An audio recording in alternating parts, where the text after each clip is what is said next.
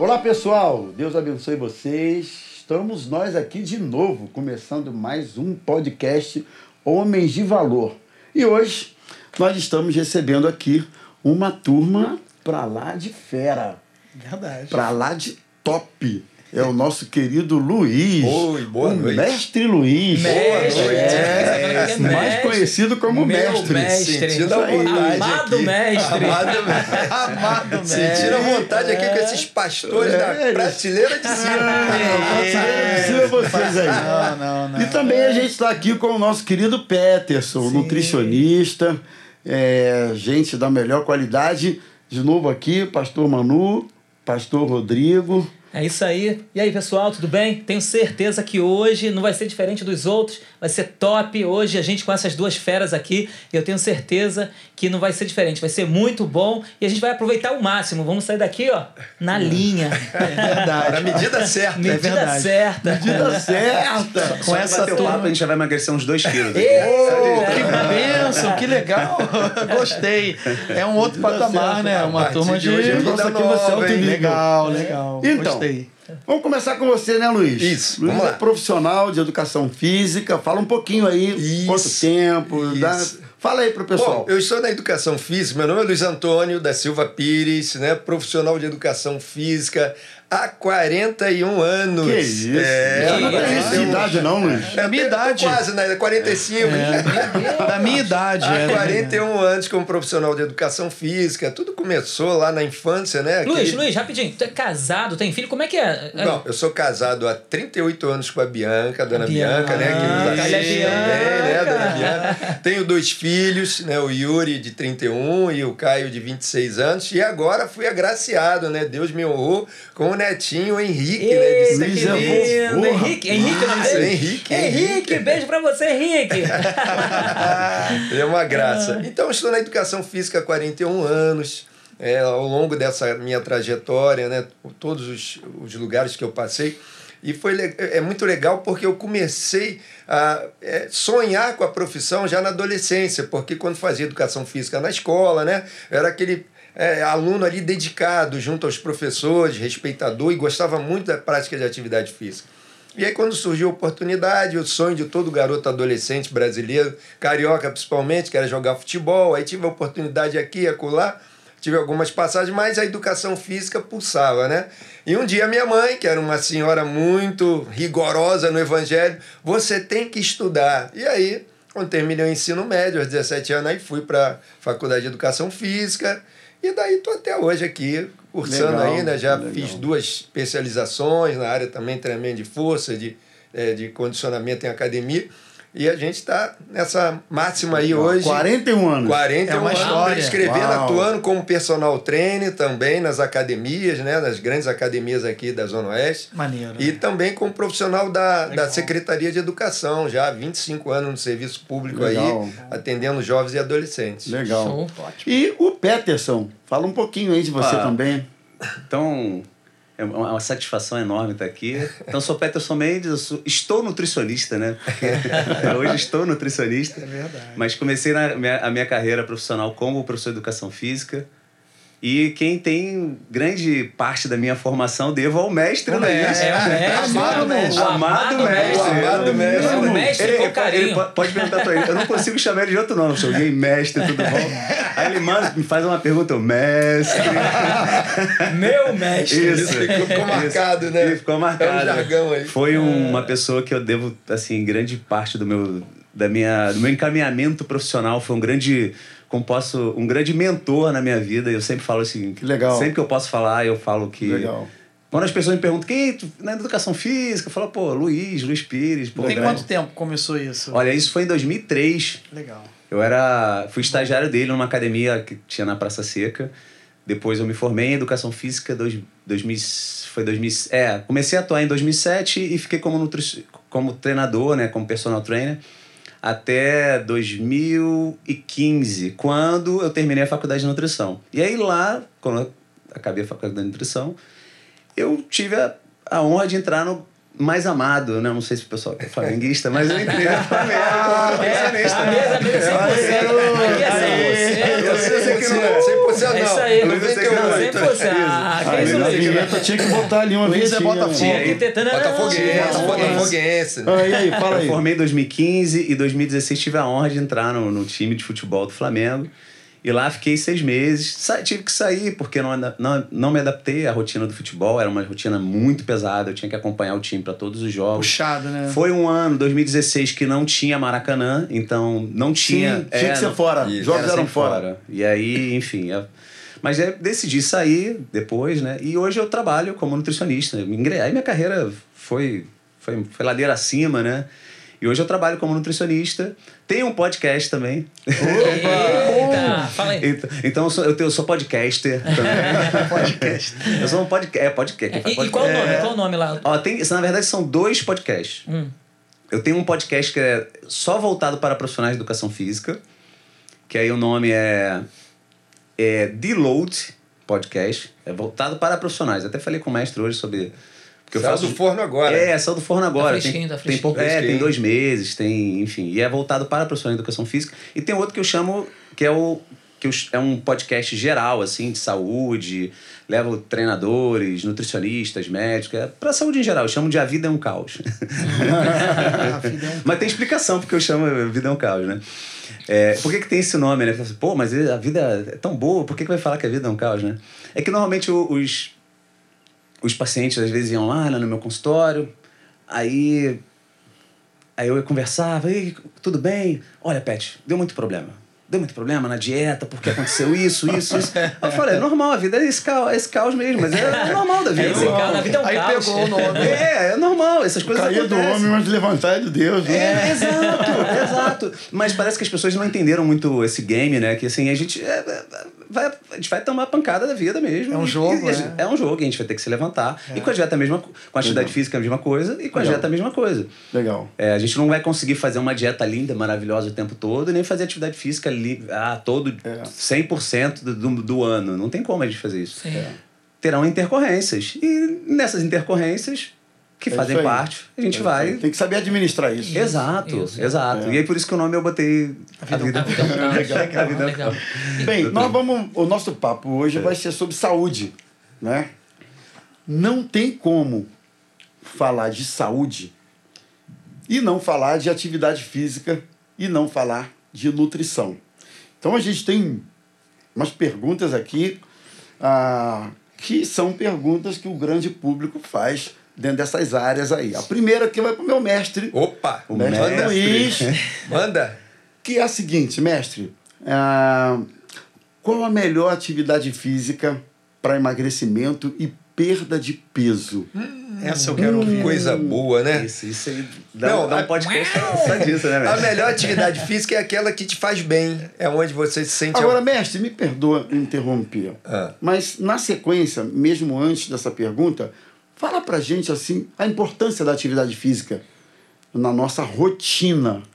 Não é, não é atividade física uma vez a cada dois meses, mas na nossa rotina. Em seguida, essa, essa, essa pergunta que eu fiz, a importância da atividade física. Por que, que a atividade física é importante? Porque a atividade física ela te condiciona, ela te dá um norte, ela te dá um, um- uma direção na qual você se habilita para as atividades diárias. Né? Todas as atividades que fazemos, realizamos em casa, ou até mesmo no trabalho, são atividades funcionais.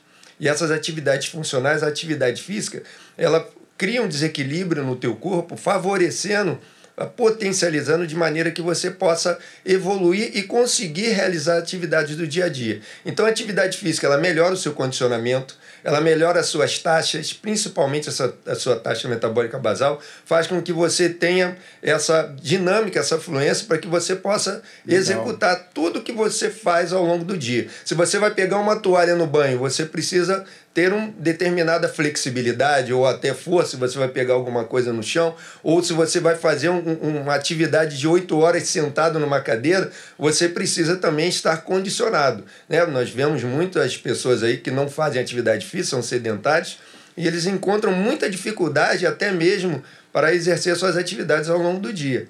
Então a atividade física é importante porque ela te dá Ela gera condicionamento. todo o condicionamento para que você possa desempenhar suas funções do dia a dia. Explicado. E para emagrecimento, é atividade que te faz bem, que te faz feliz. Não adianta você fazer uma coisa obrigatória, uma, algo, como eu sempre reputo, atividade física obrigatória por imposição, você acaba desistindo. Você começa e daqui a pouco você para, porque você não consegue. Enjoado, né? Não, Não consegue gosta, dar é. sequência. Então é importante você fazer aquilo que te agrada. Tem alunos que gostam de fazer natação, tem alunos que gostam de correr, tem alunos que gostam de fazer treinamento de força, mas a gente sempre direciona para emagrecimento, nós precisamos ter um desequilíbrio da taxa metabólica basal, da taxa metabólica que você normalmente a sua ingesta, o seu consumo, a demanda, você tem que ter esse desequilíbrio para que você possa emagrecer. Então não é só atividade física, entra a parte da nutrição também, para que você possa evoluir e conseguir desequilibrar a sua taxa. Agora, só um detalhe. né? Nessa questão de emagrecimento e perda de peso, eu acho que a maioria das pessoas pensam que a parte aeróbica é mais importante do que a parte muscular.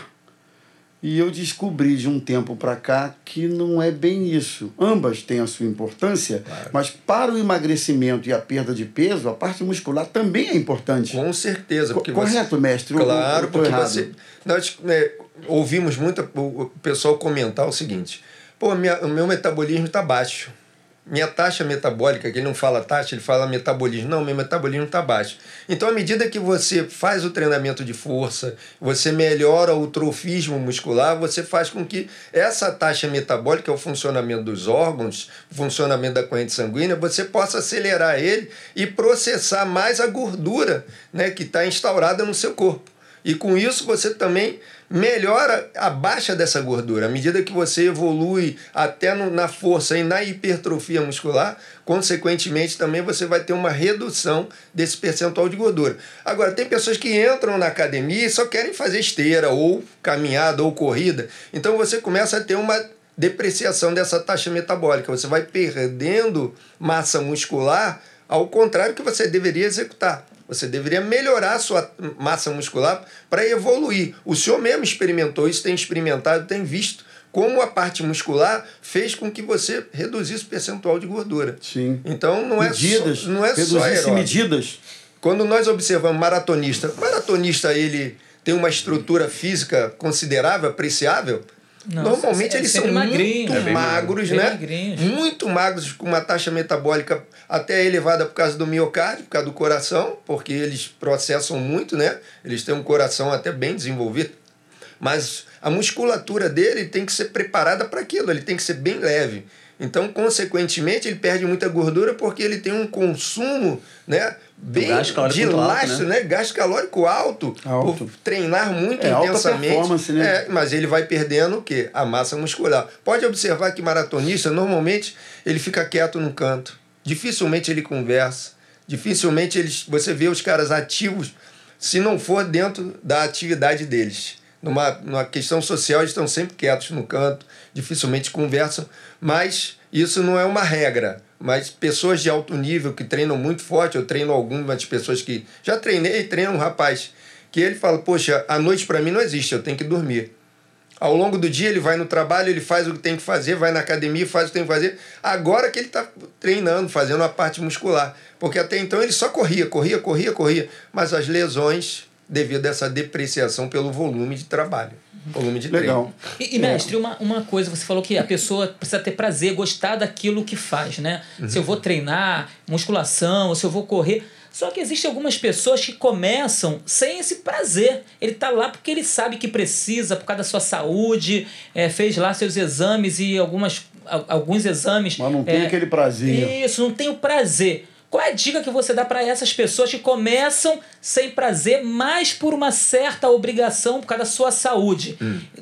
Com o tempo, ele vai ter prazer naquilo? Como é que é esse negócio? Isso aí, vamos pensar o seguinte: você, quando toma remédio, você toma remédio com prazer, Não, não. Não. mas você toma porque é necessário. Necessário. Então, te- tem momentos na nossa vida que as, eh, as situações da vida nos impõem certas ati- atividades ou certas ati- atitudes que nós temos que tomar.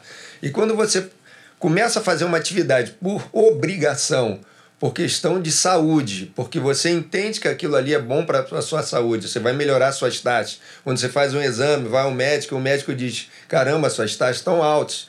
Você toma remédio ou você prefere fazer uma atividade física? Tomar o remédio é muito mais fácil. Porém, o remédio traz o quê? Aquela ideia de, poxa, eu sou doente. Mas quando você faz uma atividade física, isso é uma coisa que ela vai acontecendo na tua vida dia a dia. Isso é algo que pelo fato de você achar que é ruim, eu tenho certeza se você perguntar para os filhos, né? Você quer estudar todo dia? Um Não. ou outro vai responder que. Não. Mas ele sabe que aquilo ali é importante. É bom estudar, falar. Agora pensa o seguinte, Mas mestre. é necessário. Normalmente medicação, a grande maioria vai ter algum efeito colateral. Você vai tomar, Sim. você vai tomar um remédio para pressão, vai alterar um monte de coisa. Você vai tomar um remédio para glicose, vai alterar um monte de coisa. Você vai tomar uma outra medicação lá para triglicerídeos, vai alterar algum monte de coisa. Agora, atividade física não tem efeito colateral. Verdade. O máximo- Só traz benefício. Só traz benefício. O máximo que pode ocorrer é o fato de você ficar enjoado, entediado e não e desistir. Mas o que, que eu aconselho? Mas Não- aí muda, não? De repente. É, mas o que, que eu aconselho a pessoa? Eu sempre eh, procuro dar essa orientação. Procure fazer com alguém Sim. de sua confiança, né? de, a pessoa que você tem intimidade. Se você não tem essa possibilidade, procure a orientação de um profissional. Um profissional que possa te estimular, né? um profissional que possa te direcionar. Porque quando a gente entra num terreno que a gente não gosta e a gente não tem conhecimento, Para é desistir é muito fácil. fatal que Tem prazo você... de validade. Três meses é o que nós damos para um aluno na academia ou na atividade física. Três meses ele começa e daqui a pouco ele não tem tribo, ele não se adequa a ninguém, ele vai ficando solitário e ele acaba, ah, hoje eu não vou. Choveu, não vai. Não vai. Fez frio, não vai, porque no carioca só funciona com sol e calor. Então, primeira coisa, procure orientação de profissional. Segundo, se você tiver uma companhia, alguém que possa ir com você, né? Se for casado, leva a esposa. Se tiver namorado, leva a namorada. Então, acredito que seja interessante, porque o que, que eu sempre fiz na academia? Eu sempre aproximei pessoas. Eu apresento um e outro, né? A gente fazia muito muito, isso. nossa. Interagir as pessoas. Porque tem pessoas que são muito tímidas, entram na academia e ficam né, tímidos. Eu falo muito de academia, porque depois eu vou explicar o porquê da academia. Mas quando você faz atividade, andar sozinho na rua, é chato. É monótono. E você já não gosta, aí você desiste. Mas se você tiver uma companhia, isso É, e vai um, um envolve o outro, um Claro, cobra o claro, outro, e né? vai Estimula, favorecer. Estimula, o estímulo, liga, é. né? E você saber que alguém está ali com você, né? Agora, eu estava me lembrando aqui de uma fala, é, uma frase, se eu não me engano, do Dr. Drauzio Varela. Que ele maratonista, inclusive, né? Isso. Ele, É, ele que corre até hoje, né? É. Sim. Tem 80 e poucos E, anos. e ele, Sim. uma ocasião, eu, eu vi ele dizendo o seguinte: é, quem disser que acorda assim pela manhã, 5, 5 e meia, sei lá, morrendo de vontade de fazer atividade física, ou tá mentindo, ou, Ou tem então algum problema. Tem alguma coisa diferente nesse jeito, porque você tem que impor ao corpo, mesmo quem está acostumado, é, essa, essa, essa coisa né, de fazer atividade física. Então, eu acredito que até quem está acostumado a fazer atividade física, em muitos momentos, não está afim.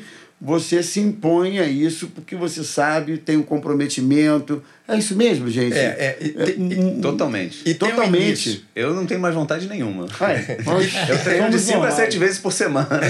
E tem o início. O início, né? O início, quando você começa, você não gosta, mas à medida que você vê o resultado. Ah, bom, aí Sim. Aí você Ah, começa a ter uma então, outra faz visão. Isso, isso é Agora, motivacional. O que, que seria então? é, vamos lá, então, para quem quem quer começar?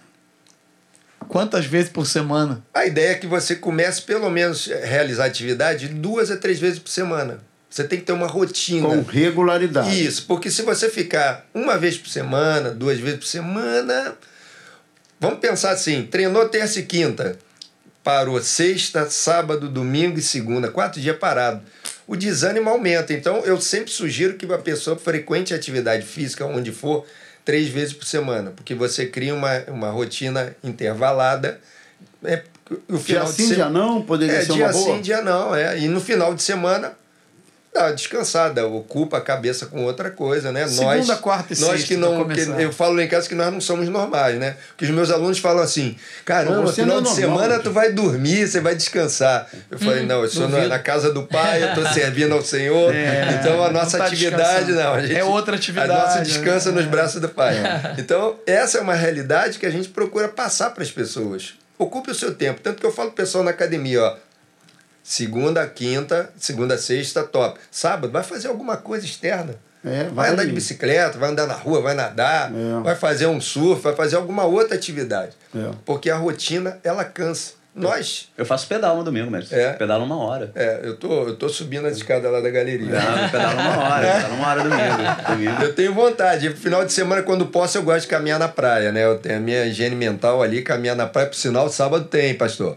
Então, Mentira certa a, a ideia é essa, de você estar sempre é, direcionando as pessoas a não criar uma rotina de dependência. Eu, eu tenho alunos que chegam 6 horas da manhã na academia porque o resultado é, é o importante para ele. Ele já está condicionado àquele resultado. Então, ele não quer perder. Então, ele acha que se ele faltar, ele vai perder. Ele já chegou num estágio mais avançado. Mas, inicialmente, é isso. Você Legal. procurar uma companhia, você procurar pelo menos dois dias na semana dedicar à atividade física, você com certeza terá um resultado satisfatório. Legal. Legal. Bem, vamos falar de nutrição um pouquinho agora? Caramba, vamos lá. Pergunta da produção. É. Essa, essa produção aí tá. Eu acho que a pergunta da vem da produção, produção, a, a pergunta da produção é assim, ó. Pergunta da produção. Pergunta da produção. Melhor dieta para emagrecer. Olha, é aquela que você consegue seguir. Não tem. Não tem. Toda hora você pode ver que é cíclico na coisa do emagrecimento. Toda hora vai ter alguma fórmula mágica do emagrecimento. Ah, que uma hora é jejum, e uma hora é low carb, e uma hora tiro zero carbo, zero carboidrato todo, uma hora é dieta da lua. Cara, toda hora aparece alguma coisa. Só que emagrecimento é como se fosse uma maratona. Não é uma corrida de 100 metros. Então, você tem que achar Uma uma, forma de fazer uma dieta personalizada para você. E aí você precisa da ajuda do, de preferência do pet aqui. Ah, tá certo. Pode ser Eu com apoio, outro- apoio. Pode ser contra o nutricionista, mas de preferência o pet. É, e nesse caso, a gente tem que adequar a dieta para que você consiga fazer da melhor forma. Então a melhor dieta é aquela que você vai conseguir seguir. Não é a dieta do, do amiguinho, não é a dieta da blogueira, não é a dieta da internet. É na velocidade que você vai. Exato. Mas, ô, exato. Peterson, é, é, é correto você substituir ou priorizar o nome reeducação alimentar de dieta? Não, é, tô- é- Porque é às correto. vezes a coisa da dieta remete a gente a um, um negócio de prazo, de tempo, de período. É porque antigamente Ou tinha então uma... de restrição. Isso, Entendeu? tem. Você, quando fala em dieta, você logo está restrito. Antigamente a gente falava de Sabe? regime, né? Então, Isso, reeducação regime. alimentar a gente seria. falava um- regime. Isso. E dieta, às vezes, soa muito Rigidez. dieta, vou ter Não que é comer mal, rígida. vou ter que uma comer coisa, verdura e legume uma coisa só. que, que, né? que atolia a pessoa. É. O que, que você acha? O que, que você Então, diz? a reeducação alimentar é todo, é- faz parte desse processo do de criar o hábito, de criar uma rotina. Quando a pessoa vai no meu consultório, a primeira coisa que eu falo pra ela, que todo mundo acha que vai no consultório fazer uma consulta e já vai perder 10 quilos em um mês. Só na consulta. Ao, Só na ao consulta. sair de lá. Já- E perder já 7, perdeu 8 10. quilos no mês, né? Isso. Aí eu falo, olha só. Primeiro ponto, o que, que a gente tem que fazer? Eu vou montar aqui, de acordo com a sua necessidade, de acordo com a sua rotina, de acordo com a sua atividade física, eu vou montar uma rotina alimentar. Então, nosso primeiro, nossa primeira meta é conseguir fazer uma rotina alimentar. Que hoje a pessoa pula o café da manhã, aí ela vai e faz o clássico peito, ah, peito de frango com salada, à tarde come três castanhas, à noite vai, vai acontecer o quê? Vai estar morrendo Uma de fome fome. louca. É, que é o clássico. Todo mundo tem fome noturna é por causa disso. E aí a gente faz o inverso. Aí, ah, eu não, não consigo tomar café de manhã. Eu falo, não, então a gente, pelo menos alguma coisinha no café da manhã, a gente vai colocar aqui. Aí no almoço, a gente vai colocar um pouquinho mais de comida. À tarde, vamos tentar, tentar colocar um pouquinho de comida para você chegar comendo fome à noite. E aí, o importante é a gente conseguir encaixar essa rotina. Depois, num próximo passo, a gente começa a reduzir. Reduzir um. Acertar uma coisinha ali, ó, esse aqui funcionou e a gente vai ajustando aos poucos. Então, o tratamento nutricional ou a reeducação nutricional é uma coisa de longo prazo, não é uma coisa que vai acontecer de uma hora para outra. Que todo mundo acha que vai uma coisa que ela fez errada durante 20 anos, com uma consulta, ela vai resolver. Vai Ou consertar. com uma semana ou um Uma mês. semana, vai. exato. E aí aconteceu essa semana passada agora. Uma cliente voltou e ela falou assim: chegou lá, ela tinha perdido. Ela queria perder muito peso, mas ela perdeu, sei lá, perdeu menos de um quilo, mas perdeu um pouquinho. Ela falou: Pet, eu fui muito bem no início. Eu fiz duas semanas assim, olha, sem sair absolutamente nada. Fiz assim, ó. Fui até no, fui sábado, no, na primeira semana, eu fui numa festa sábado e aí levei marmita pra festa. Aí eu falei, Caramba! que besteira que você fez, hein? Ela, como assim? Eu falei, olha. Festa, esse é o- festa. Eu falei, olha, a festa é festa. Você tem um momento de você fazer a sua dieta e tem um momento para você, nessas, nessas situações, poder se dar luxo de comer um pouquinho de, de coisas diferentes. Porque o que vai. Olha só, vê se aconteceu isso com você. Você foi lá, foi super rígida durante duas semanas. E aí depois você teve uma pequena queda, porque ninguém vai conseguir, conseguir sustentar isso mais que duas semanas. E aí você ficou extremamente frustrada, triste, chateada, porque se deu essa queda. E aí depois você não conseguiu emendar novamente aquele Chuta tudo a- pro alto. aquela, aquela rotina. E aí você começou a se achar a pior pessoa do mundo porque você não teve disciplina. Aí falei, Pet, foi exatamente isso que aconteceu. Aconteceu exatamente isso que tu falou. Falou, olha, vai pegar, vai começar um planejamento alimentar, você não pode ir de 8 a 80. É isso aí. Tem que se reeducar. Vai devagarzinho. Vai, vai devagarzinho. Olha só, você ia para uma festa e comia 50 doces? Come só 25. Ué, mas é verdade. É. Você tomar, vai para um churrasco, comia um quilo de carne, passa a comer meio. Entendeu? Você ia para um rodízio de pizza, pede uma, uma pizza e divide com, com o namorado ou com o esposo. faz, a, faz, a, faz a metade. E isso você vai ajustando. Vai perder muito peso no início? Óbvio que não. Mas, aos poucos, aquela coisa começa a fazer sentido para você. E a mente vai mudando. Exato. sabe que- Exato.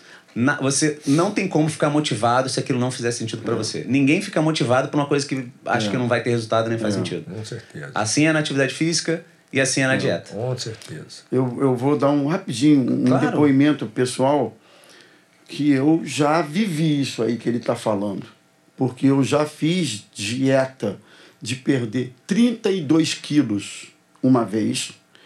E aí eu caminhava, corria, e me, é, mas era só, era só folha, tomate, alface e uma proteína. E isso era religiosamente. Eu sei que em poucos meses eu perdi 32 quilos uma vez. Cara, chegou uma hora que eu não aguentava nem olhar mais para alface, Salada. para salada É. e para nada disso. né? Eu não Claro, queria nem ver. O que, que aconteceu? Fui para 80 de novo. Ganhei esse peso quase todo. Depois, uma outra ocasião, mais ou menos a mesma coisa. Só que aí foram uns 15 quilos a 20. Radical. Ia pra festa, ficava só com. Cara, quantas vezes eu fui Só festa água. e ficava com um copo d'água. Com fome, com um copo d'água. Mas eu não comia um salgadinho. Depois, eu não aguentava nem ver mais salada. Voltava de novo. Então, assim, não se criou na, nas, naquelas ocasiões uma reeducação alimentar que fosse sustentável, que virasse uma coisa para o resto da minha vida. Né? Ficou um negócio assim, e enfim, e acabou dando no que dão. Só que aí agora, primeiro, o fator idade já não é- me é mais favorável. Ó, isso é um né? mito, hein? É mito. É, um mito. Segundo que a experiência Depois eu- vivida. depois eu vou- Mitos e verdades. Depois a gente vai fazer a um experiência vivida lá atrás já me ensinou que o o caminho não é esse. Então eu já, de novo, estou nesse processo de perda de peso, só que diferente agora. Eu estou batendo meu recorde. Eu já vou para sete meses na academia com regularidade. Isso nunca aconteceu. Já Eita entrei e saí Olha aí, ó. graças a Jesus e ao mestre Luiz. O né? mestre, é o mestre. mestre. Amado mestre. Aqui. É. Mestre Luiz. O mais legal de tudo, o mais legal de tudo é que eu acompanhei um dia com o senhor É. lá o processo e a conscientização. A conscientização. Porque é, se a é. pessoa tem consciência, ela consegue cumprir sem obrigatoriedade. Sim. Eu vou de manhã, hoje eu não posso, hoje eu não quero, eu vou Exatamente. amanhã à noite, hoje eu vou à tarde. Mas Ou eu- então, deu uma abusadinha hoje, opa, tudo bem, mas ó, não, já, já, já deu por hoje, e aí você retoma o, o equilíbrio do negócio em relação à comida, né? Isso, isso que o, o senhor destacou aí em relação a comer a mesma coisa sempre, eu sou um pouco soldado. Porém, ele me deu várias opções. Né? Eu clico lá na tabela alimentar que ele enviou, e eu clico lá hoje, pô, banana, eu já, já tô enjoado da banana. Aí eu Tem clico 60 lá. frutas. Alguém enjoa de banana? Meu Deus. Eu enjoo É de banana direto, todo se dia. for direto, Agora, se for direto, um bolo de todo dia. Banana, Não, Não, mas não é o bolo, é a banana pura. Mas é engraçado que ninguém enjoa do bolo de banana. bolo de É, banana é, do é, cachorro é, é, seletivo. de banana, é o única bolo de coisa que É um o bolo de banana é um Agora, mistério. pergunta da produção. E ó, lá vem. Cara, por que é que quando a gente era criança, ou algumas décadas atrás, você comia de tudo, misturava arroz com feijão, com angu, com. E, e, E não dava nada. Nada, não engordava, não dava nada. Você, pelo menos, parece que não. Mas o- os nossos hábitos eram mais assim, né, liberados e tal. E parece que não tinha tanta doença como hoje. Não sei se é porque se movimentava mais. Falou tudo. As Enfim, brincadeiras eram mais. Olha, é, a gente, a, a nossa, eu fiz uma, a, a, na nosso nosso aquecimento, né? A gente estava discutindo exatamente sobre essa coisa do metabolismo. O Luiz, que é só, só um pouquinho mais velho que eu, ele come quase mil calorias a mais que eu. Viu? Por quê? Por isso que aí vem aquela história do mito do. Ah, ah estou mais velho, meu metabolismo, Metabolismo caiu. lento, é. Na verdade, quando a gente fica mais velho, nosso ciclo de amizade muda, as, os locais que a gente frequenta é completamente diferente. Eu, por exemplo, quando eu era personal trainer, que dava sete, oito horas de aula e fora o que eu fazia de, de, de atividade física, eu comia, comia, comia, comia, comia, comia e não engordava. Virei nutricionista, eu tive que cortar quase mil calorias da minha vida.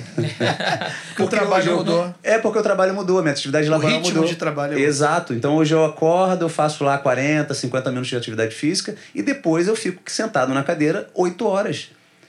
Quando eu vou para casa, eu nem pego o carro, porque eu vou de Uber. então nem carro, porque eu Olha não, isso. eu não vou de Uber. Então nem, nem gastar energia para dirigir eu gasto, porque eu vou, no, vou só aqui no celular. Então o meu, o meu gasto diário é muito grande. Então a minha dieta é muito, tem muito menos caloria que a dele, que é só um pouquinho mais velho, para manter, para eu conseguir manter meu peso. Então, na verdade, conforme a gente envelhece, o nosso comportamento é que muda. Não é tanto assim o metabolismo. E o estilo de vida. É, exatamente, exatamente. Mas a coisa da galera comer de tudo lá atrás, anos atrás, e de repente não engordar tanto, ou não. Os alimentos não tinham tanta densidade calórica como tem hoje. É isso que eu queria que você. tem uma, uma diferença muito grande.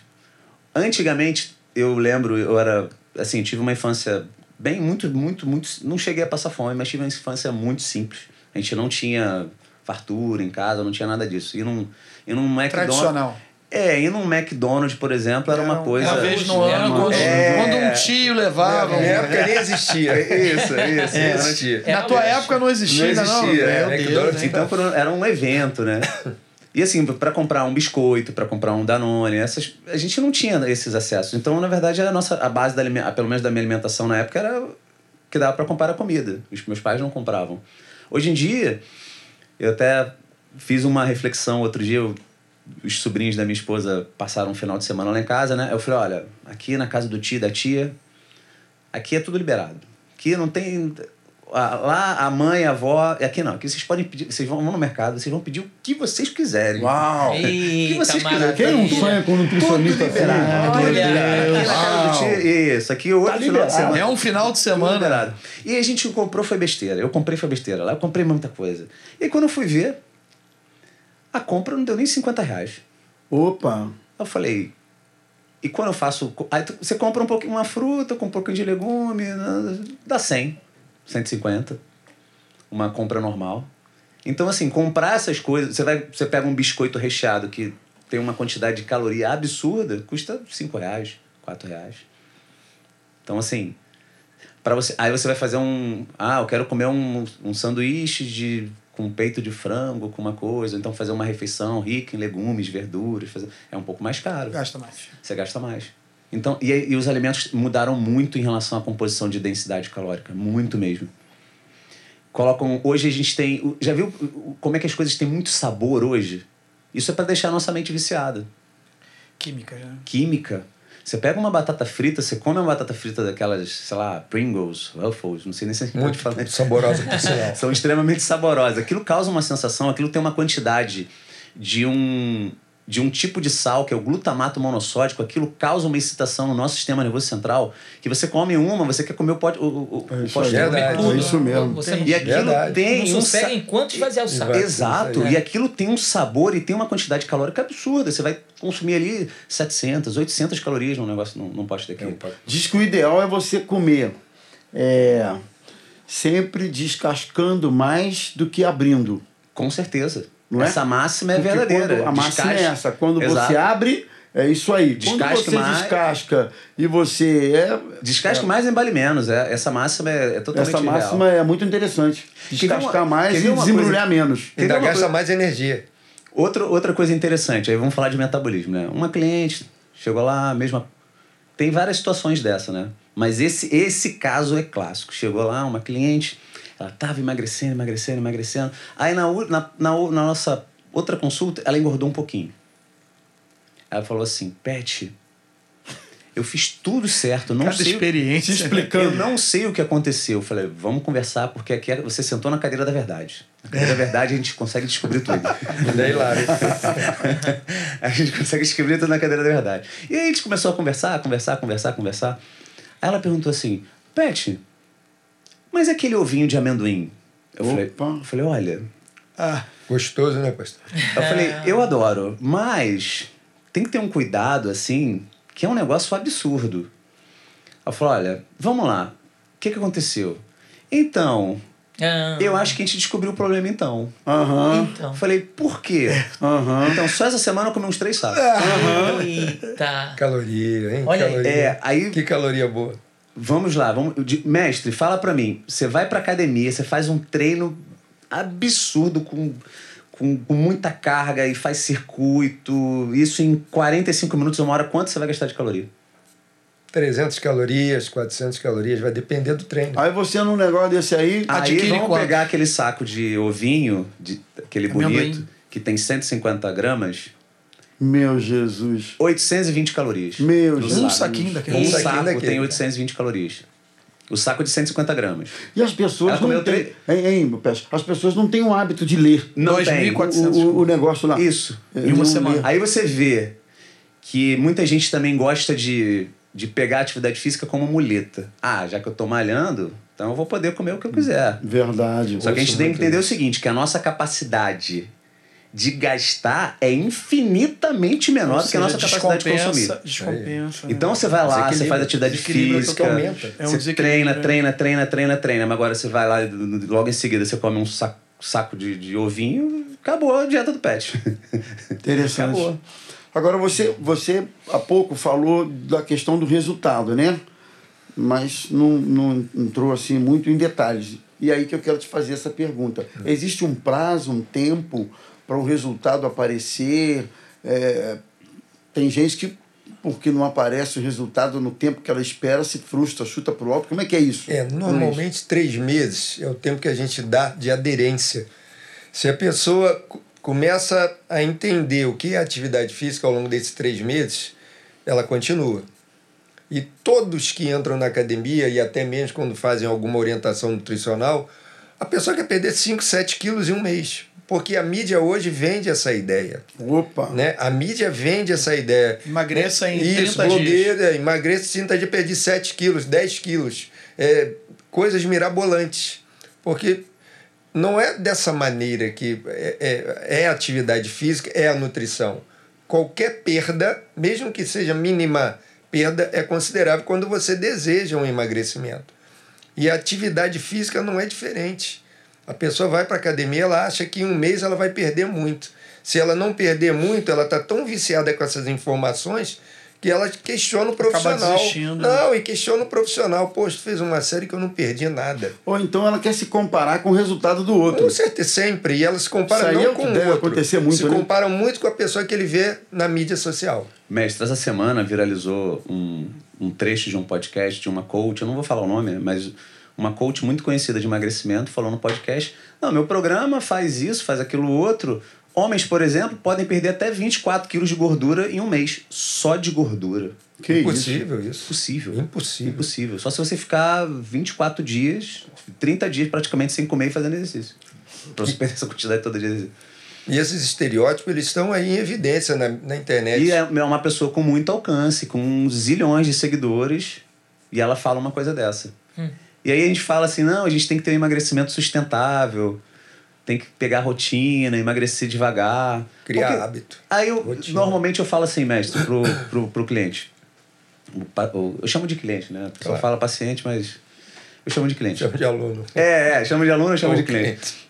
O cliente vai lá, ele fica extremamente decepcionado, porque às vezes, num, sei lá, em 40 dias ele perdeu dois. Em 30, 40 dias perdeu 2 quilos. Ele fica triste, chateado. Aí eu falei, você perdeu 2 quilos e foi muito bom. Ela, não, não gostei, acho foi, poderia ter sido melhor. Eu falei, se você, se se você ficaria feliz se perdesse 24 quilos? Aí, pô, Pet, ficaria felizão perder 24 quilos. Então, 2 quilos por mês, em um ano, você perde 24 quilos.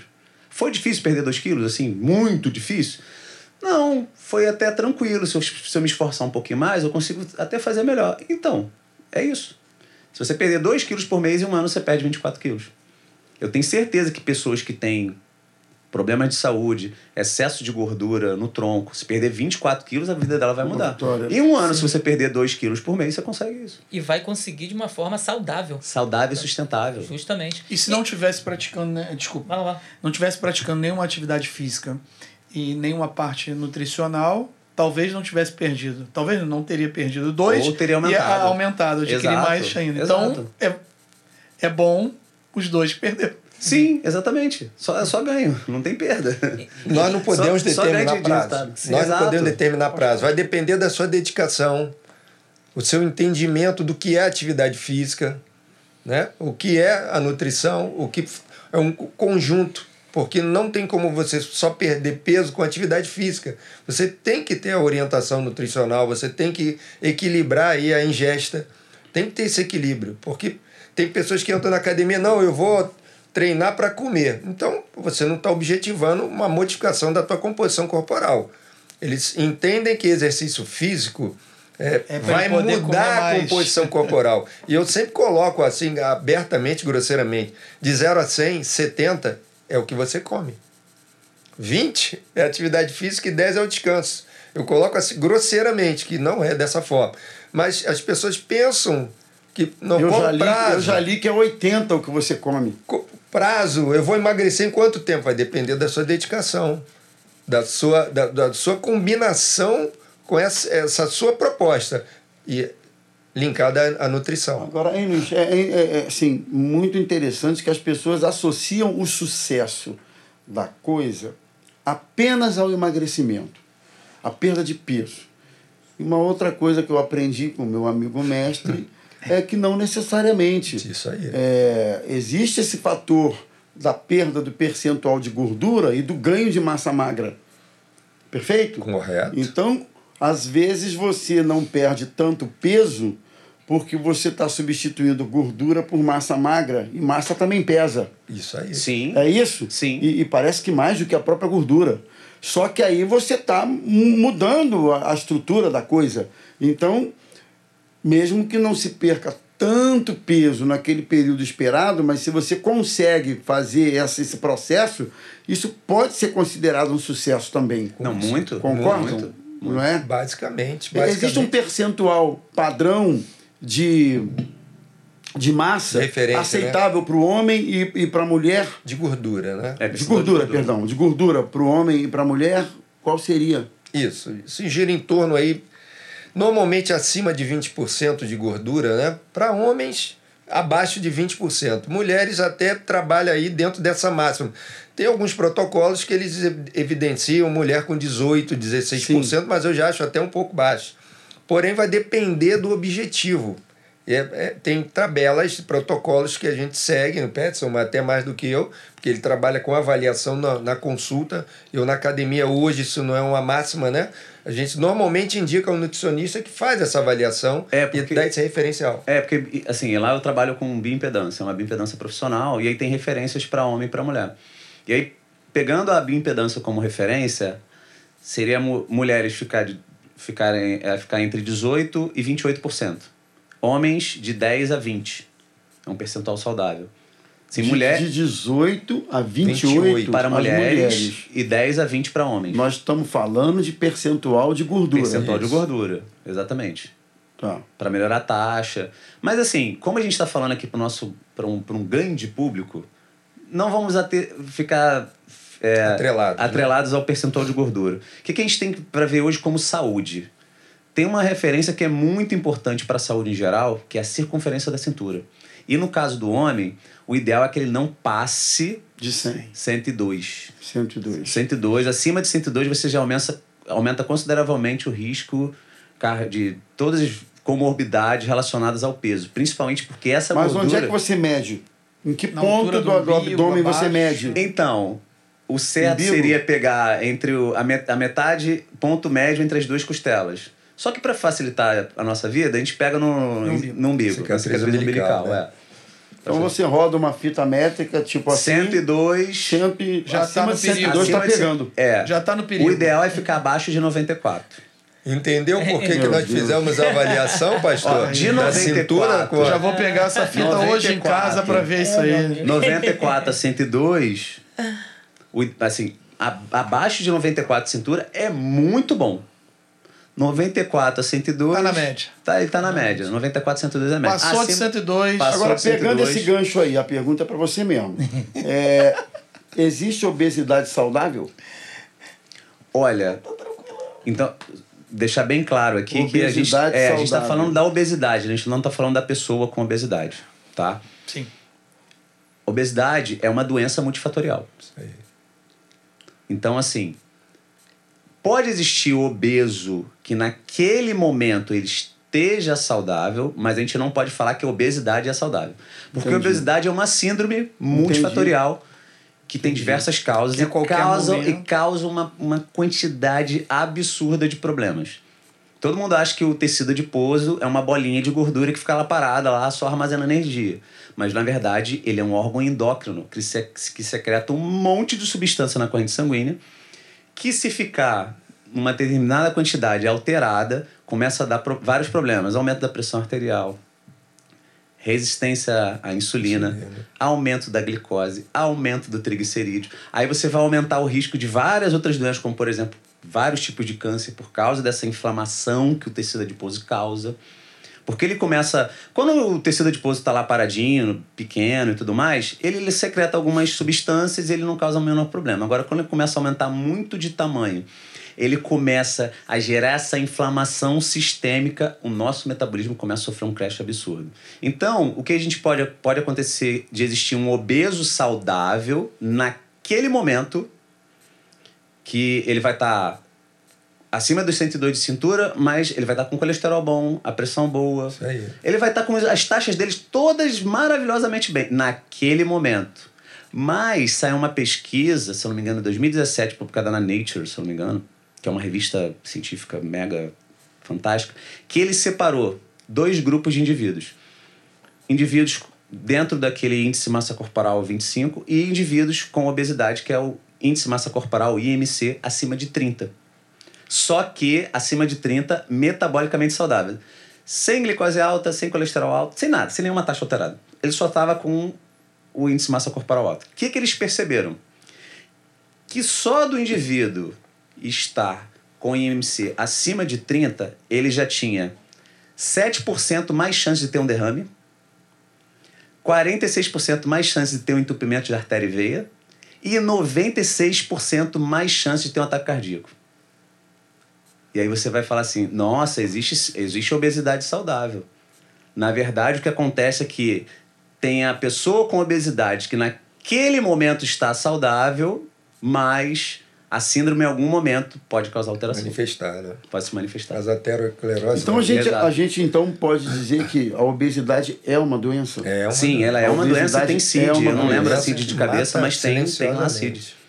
É uma doença que causa uma, várias alterações. Hoje a gente fala, tem uma série de pesquisas que mostram que o emagrecimento, na verdade, ele começa no sistema nervoso central. Não é na perda de peso. Olha que coisa interessante, mestre. Com certeza, já ouvi. Engraçado, eu estou me lembrando aqui que na infância, na minha, talvez Luiz, vocês, não sei, me lembro, não sei, mas eu me lembro que é, você olhava uma criança magra, você dizia assim: ah, essa criança não é saudável, não se alimenta bem. Você olhava uma criança Mais mais, cheinha, ah, essa daí é bem alimentada. Então, a- essa associação era muito comum a gente ver as pessoas fazerem, né? As mães e Tá lá na infância. Sim, sim. Então, é, eu, eu cresci vendo isso, ouvindo isso e com isso na cabeça. Depois disso mudou, obviamente. Mas será que até hoje tem gente que pensa assim? Um- uma criança gordinha, é, cheinha, é, é porque é saudável?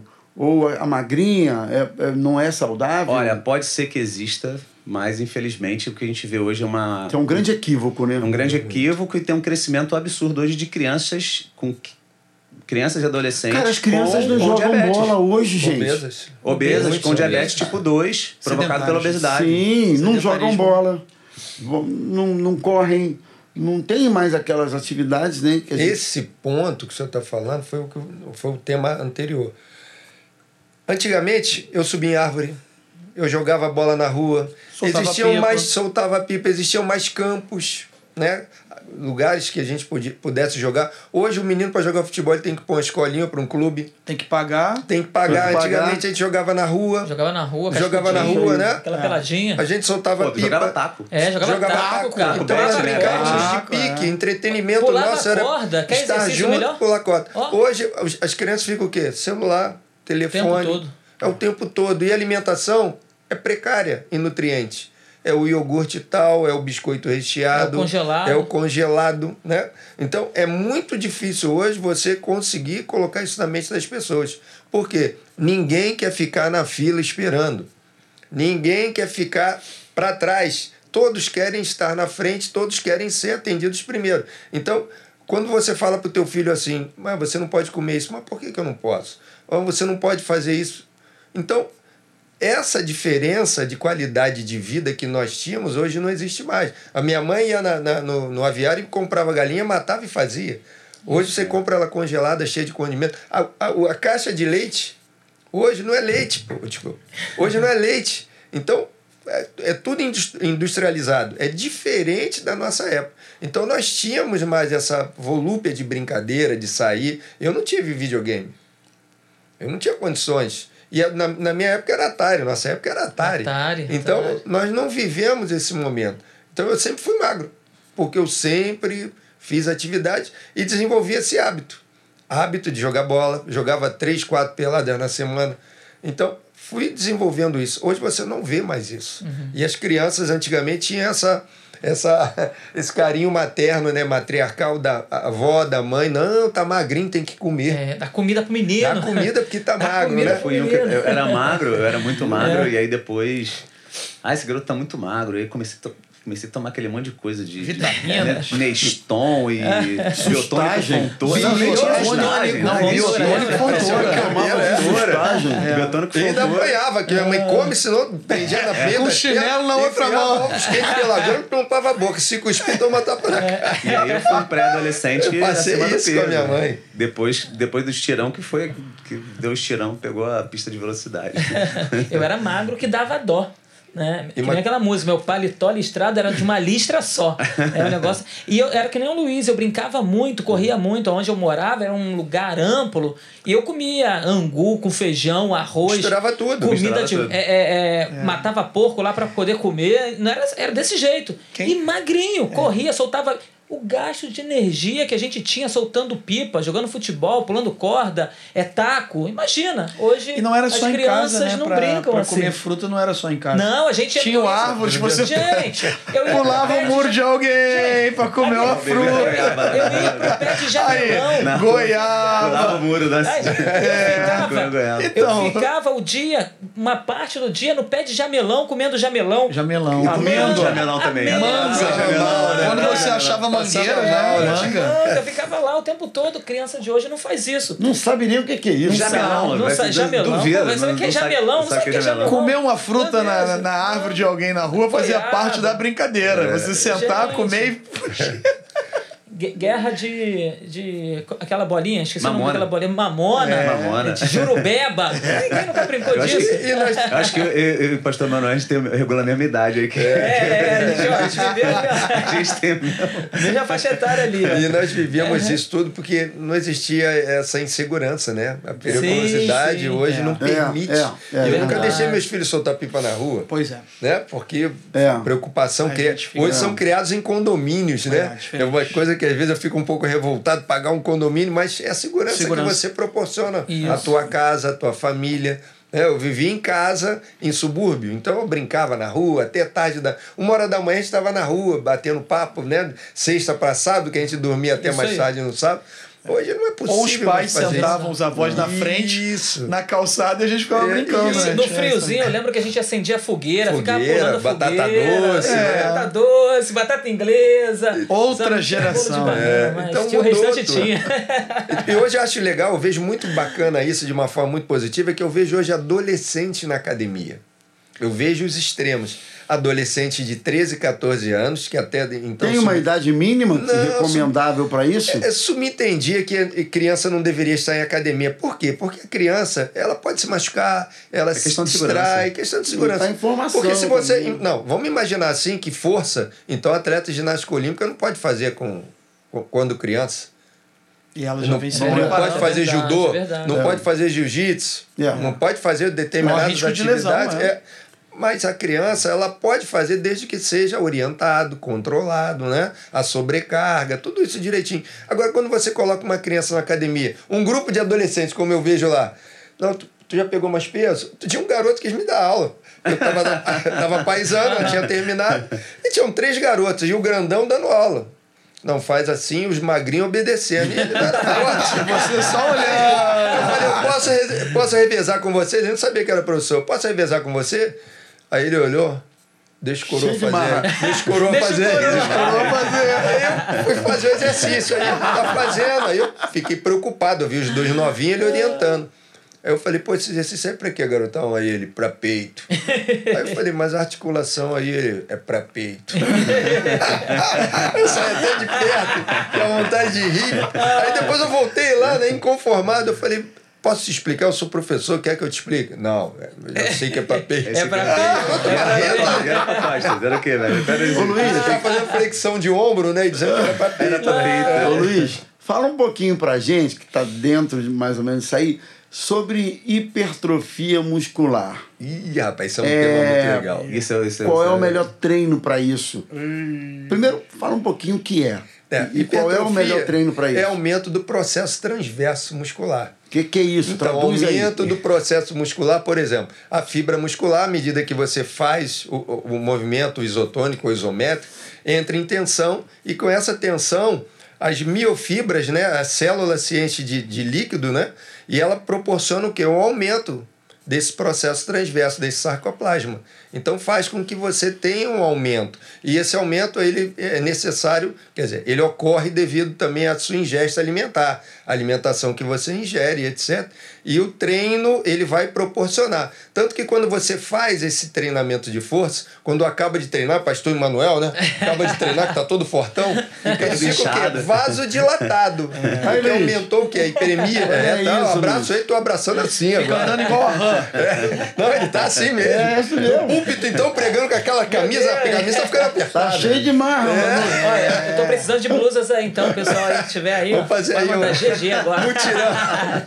Então, esse processo transverso, o, o- a, a fibra muscular, ela aumenta o calibre, o volume, à medida que você treina, né? Que você tá lá em vasodilatação, Quando você vai para casa e toma banho, há o quê? Aquela redução, aquela diminuição.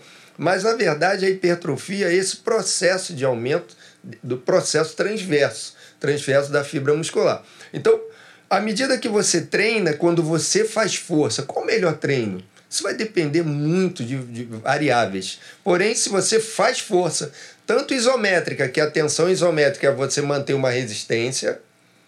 Se eu estou segurando um peso e estou mantendo a resistência, eu estou promovendo uma, uma contração isométrica. Se eu faço o um movimento isotônico, que é um movimento de flexionamento, extensão, adução, abdução, eu entro no processo também de hipertrofia, quando eu faço força. Eu preciso de resistência para melhorar a, o, a, o, o trofismo do músculo. Então, consequentemente, você não tem um treino direcionado que esse é melhor do que aquele. Vai depender muito das variáveis para que você possa ter essa qualidade muscular. Agora, todo, todas as pessoas que fizerem força, elas vão melhorar o trofismo muscular. Você vai reduzir esse processo aí de eutonia e vai melhorar o seu tônus muscular e, consequentemente, você vai aumentar a continuidade, a ingesta alimentar. Porque tem pessoas que vão para academia, treinam, mas não comem. Ah, não como nada nunca. Hoje de manhã, tive uma aluna que ela falou: por que você comeu? Não, hoje eu comi duas torradas e um café. Um treino de força. No final do treino, ela tá assim, ó. Hipoglicemia. Mas, Luiz, eu, por exemplo, quando eu vou treinar pela manhã, oh meu Deus, perdão. Quando eu vou treinar pela manhã, o que acontece na maioria das vezes, cara, eu não consigo é, comer e treinar. O máximo que eu consigo é comer uma bananinha amassada. O senhor comeu. Uma aveiazinha. O senhor comeu. E vou comeu. treinar. Se eu comer, tomar um negócio, eu não consigo, eu tenho essa dificuldade. isso aí são isso questões que de pessoa para melhor pessoa. do que eu. Mas, na, claro, tem pessoas que têm uma predisposição. Exemplo, eu, eu sei que você. Eu só saio de casa. Também, quando vai treinar. Se eu não comer, Todo dia, meu café da manhã, eu já apresentei lá para o senhor. Meia dúzia de ovos. Três ovos, duas fatias de pão integral, uma, uma fruta. Ele prescreveu. Isso tudo antes de treinar? Antes de treinar. De manhã, quando eu saio. Não, não de treinar, não. Quando treinar. eu vou trabalhar. Mas mesmo eu, sábado, vou dar um treino. Quando eu vou para caminhada, eu como tudo isso, porque eu não consigo desenvolver nada se eu não comer. Eu tenho que. Eu, eu já estou aqui com fome. Vou jantar chegar em casa. Claro, com certeza. Tem que jantar. Sem jantar, eu não durmo.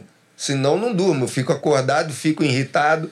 Eu preciso comer para manter o meu corpo sempre. Agora eu vou perguntar para o meu amigo Peterson. Então vamos lá. É, é, é, ele, ele, levantou uma questão, nem está na pauta aqui não, mas não tem importante. Problema. A não, questão de podcast, claro, né? claro. a questão de jantar uma hora dessa, que você vai jantar ainda daqui, sei lá, lá para as 10 e meia da noite, Normal, no mínimo. janto nesse horário. Né? E aí, você janta e vai dormir. Isso Como não é tem que, nada a ver. Com, Opa! Não tem então, relação tem um nenhuma. mito aí, tem, tem mito aí na coisa. Vamos lá, vamos lá. Então explica esse mito. Tô gostando, eu tô Porque o que a gente ouve, o que a gente ouve por aí é o seguinte, tem que dormir de e tem, barriga vazia. tem algumas questões, é, vamos lá. Explica isso aí pra gente, Tá, então vamos lá. Tem várias questões aí. Vamos pensar agora numa pessoa que tem refluxo. Essa pessoa que tem refluxo, ela não pode comer e dormir. Não. Porque ela vai estar com ela vai estar deitada, vai estar fazendo a digestão ainda, então o risco dela ter um refluxo durante o sono é muito grande, então essa pessoa não pode fazer isso. É que todo mundo acha assim, ah, eu não posso comer e dormir, já que eu não vou gastar caloria. É. Não tem nada a ver. Oh, meu Deus. Não tem nada a ver. O, o, quando a gente pensa em caloria, a gente tem que pensar o, no teu dia todo, nas suas 24 horas. É que o nosso metabolismo ele fica o tempo todo funcionando. Ele não para de funcionar em nenhum minuto. Teu cérebro para de funcionar ou não? Coração para de bater? Não. Rim para de filtrar? Nada para aqui. Nada para aqui, tá o tempo todo funcionando. Então a gente está gastando caloria o tempo todo. Você para de respirar? Não. A gente não para de respirar. Então, quando, enquanto a gente estiver respirando, a gente está fazendo trocas de energia. Troca. Sim. E a gente está gastando caloria, a gente está. Opa! Está ingerindo, tá ingerindo oxigênio e liberando gás carbônico. Então a gente está o tempo todo com o nosso corpo funcionando. Sim. Então você pode deitar e, com, e Comer. comer e deitar que não vai causar nenhum problema, não vai acumular mais gordura por causa disso.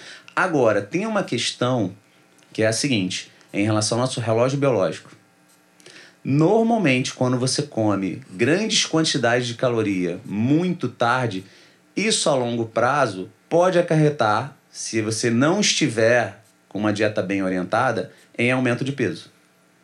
Então, comer mais à noite e menos durante o dia é uma coisa que pode atrapalhar, aumentar a glicose, aumentar a triglicerídeo, aumentar a gordura abdominal. Então, o que a gente tem que fazer? A gente tem que colocar as calorias mais durante o dia, porque nós somos animais diurnos, e menos caloria à noite. Ah, bom. À noite, a nossa, a- a- o, o açúcar no sangue, por exemplo, se você comer muito carboidrato à noite, pode ser que teu Vai, corpo não metabolize de bem glicose isso vai lá aí. pra cima. Mas não é para cortar o carboidrato também, não é para cortar Isso aí. é comer menos carboidrato à noite. Porque vamos pensar agora no seu caso, que faz um treino de manhã que não consegue comer bem. Essa refeição que você fez à noite com um pouco de carboidrato, ela vai fornecer energia para o teu treino de seguinte, manhã. Isso aí. Sim. Hum, Sim. E, e outra coisa que eu não, também não gosto, eu não gosto dessa coisa do pré-treino e pós-treino, esses nomes.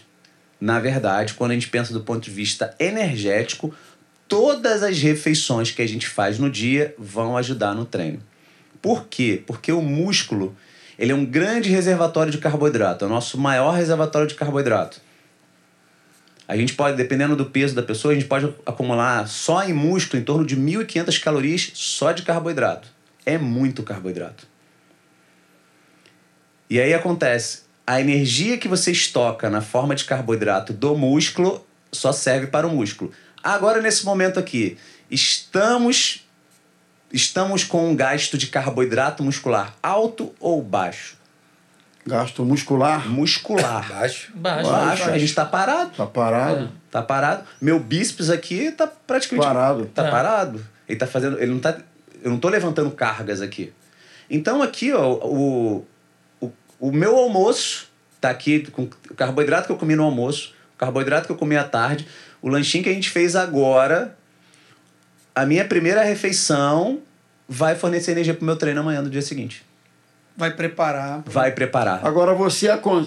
Perdão, conclui. E- porque assim, quando você come um carboidrato, esse carboidrato até virar energia, ou seja, virar carboidrato muscular que a gente chama de glicogênio, Glicogênio. demora quatro horas para acontecer. Então o que você come ali logo antes do treino não vai te fornecer energia para o treino, vai só aumentar um pouco a tua glicose da corrente sanguínea. Só. Mas não. Você pode, você pode treinar em jejum e fazer um treino cheio de energia no músculo, e você pode treinar em estado alimentado e não ter praticamente energia nenhuma no músculo. O que, que vai definir isso? A sua, as suas refeições anteriores. Só para fechar a questão da, da noite. Então quer dizer que comer à noite, desde que se considere é, esse Menos quantidade. menos quantidade e, e intervalo de tempo. Há uma recomendação? Você, Não mesmo existe. com pouca quantidade, um espaço de tempo para dormir? ou Não, existe, não existe, não existe. Pessoas com refluxo, aí vamos agora falando para pessoas que têm refluxo. Essas pessoas elas têm que comer três horas antes do horário de deitar. Quem não tem refluxo não tem problema nenhum. Não tem problema. Não tem Agora problema. fala um pouquinho pra gente dos suplementos da vida, o creatina, o whey protein. vai, vai, ah, não, não, assunto não, longo. vou deixar você sair daqui. Desse Esse assunto assunto. é hein? Não. Esse assunto é louco. fala Tem gente tudo. interessada aí, mano. entrega, É, que agora essa quero é hora. ver. Essa- Esse assunto- Não, e interessante até, já pegando essa, essa Isso. deixa do pastor, a gente falou muito de perda de peso. Perda, perda, perda. De repente pode até entrar nesse assunto. Do sabe, ganho de só- massa. Do Ganho ganho de de massa. massa. O ganho de peso, porque tem gente que quer engordar, quer ganhar músculo, ganhar massa, né? Porque quer sair daquela situação e quer ganhar mais. E aí você pode, de repente, entrar. O mestre, então vamos começar pela grande massa. Já que o mestre falou da parte do treino, o treino, assim como as estratégias nutricionais, elas funcionam como uma mensagem que você envia para o seu corpo. Vamos imaginar o seguinte: você vai lá, faz lá o treino com o mestre, foi lá, gerou todo aquele dano muscular, ficou todo inflamado. Qual a informação que você está dando para o seu corpo? Olha, essa região que está inflamada, ela precisa ser restaurada. Então o que, a gente vai fazer? Vai inflamar aquilo dali, vai deixar, vai deixar aquela dor, vai acontecer um monte de substância inflamatória naquele momento. E aí o seu sistema imuno- imunológico vai identificar e vai começar a reparar aquela, aquela situação ali. E aí quem entra nessa jogada para fazer esse reparo? Proteínas. Então a primeira coisa que a gente tem que pensar em relação ao ganho de massa muscular após a sinalização do treino é fazer um- Proteína. é a proteína. Primeira coisa que a gente tem que fazer, distribuir proteína ao longo do dia. Você tem que tentar de uma forma colocar a proteína de, de forma estratégica para que você fique com aminoácido na corrente sanguínea quase o Mas seu é aí que a todo. galera entra no whey protein. Whey protein. Creatina. Então, crea- então a E aí? creatina já vai entrar numa outra situação. Então, em relação à proteína, o que que a gente tem que pensar? A gente precisa consumir uma proteína de manhã, porque a gente ficou 7, 8 horas em jejum. Então, de manhã, a gente tem que dar uma proteína. Eu tô falando isso em relação à ganho de massa muscular. Aí vale um ovo cozido. Aí pode ser Ah. ovo, pode ser whey protein, pode ser um frango desfiado, pode ser uma carne moída, pode ser qualquer proteína. De 20 a 40 gramas de proteína por refeição. Então você coloca uma proteína de manhã, você coloca uma proteína no almoço. Aí à tarde, normalmente é um horário ruim para você comer proteína. Aí, novamente, o whey protein pode ser uma estratégia muito já na interessante. segunda vez do dia. É. Mas, por exemplo, eu de manhã, eu faço o seguinte: eu como ovo de manhã, no almoço eu como proteínas Frango. frango, carne, peixe, carne. À tarde, porque eu tô atendendo, eu tomo whey e à noite eu como novamente carne, frango, peixe. Mas dizem que o whey protein, aí eu não sei se é a creatina, interfere no rim. Não, isso é lenda. Isso é Isso lenda. é lenda? Isso é lenda. A creatina é o suplemento mais estudado e com maior quantidade de evidência atestando eficácia e segurança, e é o suplemento que mais tem mito. Eles querem botar tudo na conta da creatina, então vamos lá. É isso Falam aí. que a creatina, falam que a creatina faz cair cabelo. Faz que a creatina, falam que a creatina dá celulite. Fala que ela dá, dá problema no rim. É. Mas o quê? Que aumenta a pressão. Fala que aumenta a pressão, fala que dá espinha. Eu não. Olha só, é, coitada da creatina. Ela não causa absolutamente nada disso que gostam de propagar por aí. Ela é só uma substânciazinha. É o quê? 30 gramas por. por, por... Não, Não, três não. gramas. De três a De 3 a 5 gramas por Perdão, dia. falei bobagem. 3 a 5 gramas. 3 a 5 Tá. gramas por dia. E o que, que a creatina faz? Ela aumenta a sua capacidade de pegar mais carga. Se você consegue colocar mais carga no treino que o mestre vai passar, você vai sinalizar mais. Você vai aumentar o seu volume total de treino. Uma coisa que é importante para a grande massa muscular, quando a gente fala em, em relação ao treino, é a gente aumentar o nosso volume. É, como o mestre falou no- bem no início lá da nossa conversa, a gente tem que gerar um estresse. Se eu coloco uma creatina para um indivíduo que não está conseguindo fazer uma evolução no treino, ele consegue pegar 15, 20% a mais naquele treino ali, durante um ou dois meses, olha quanto a mais de estímulo, quanto mais de estresse ele gerou por causa da creatina. Então, o ganho de massa da creatina, na verdade, é um ganho indireto.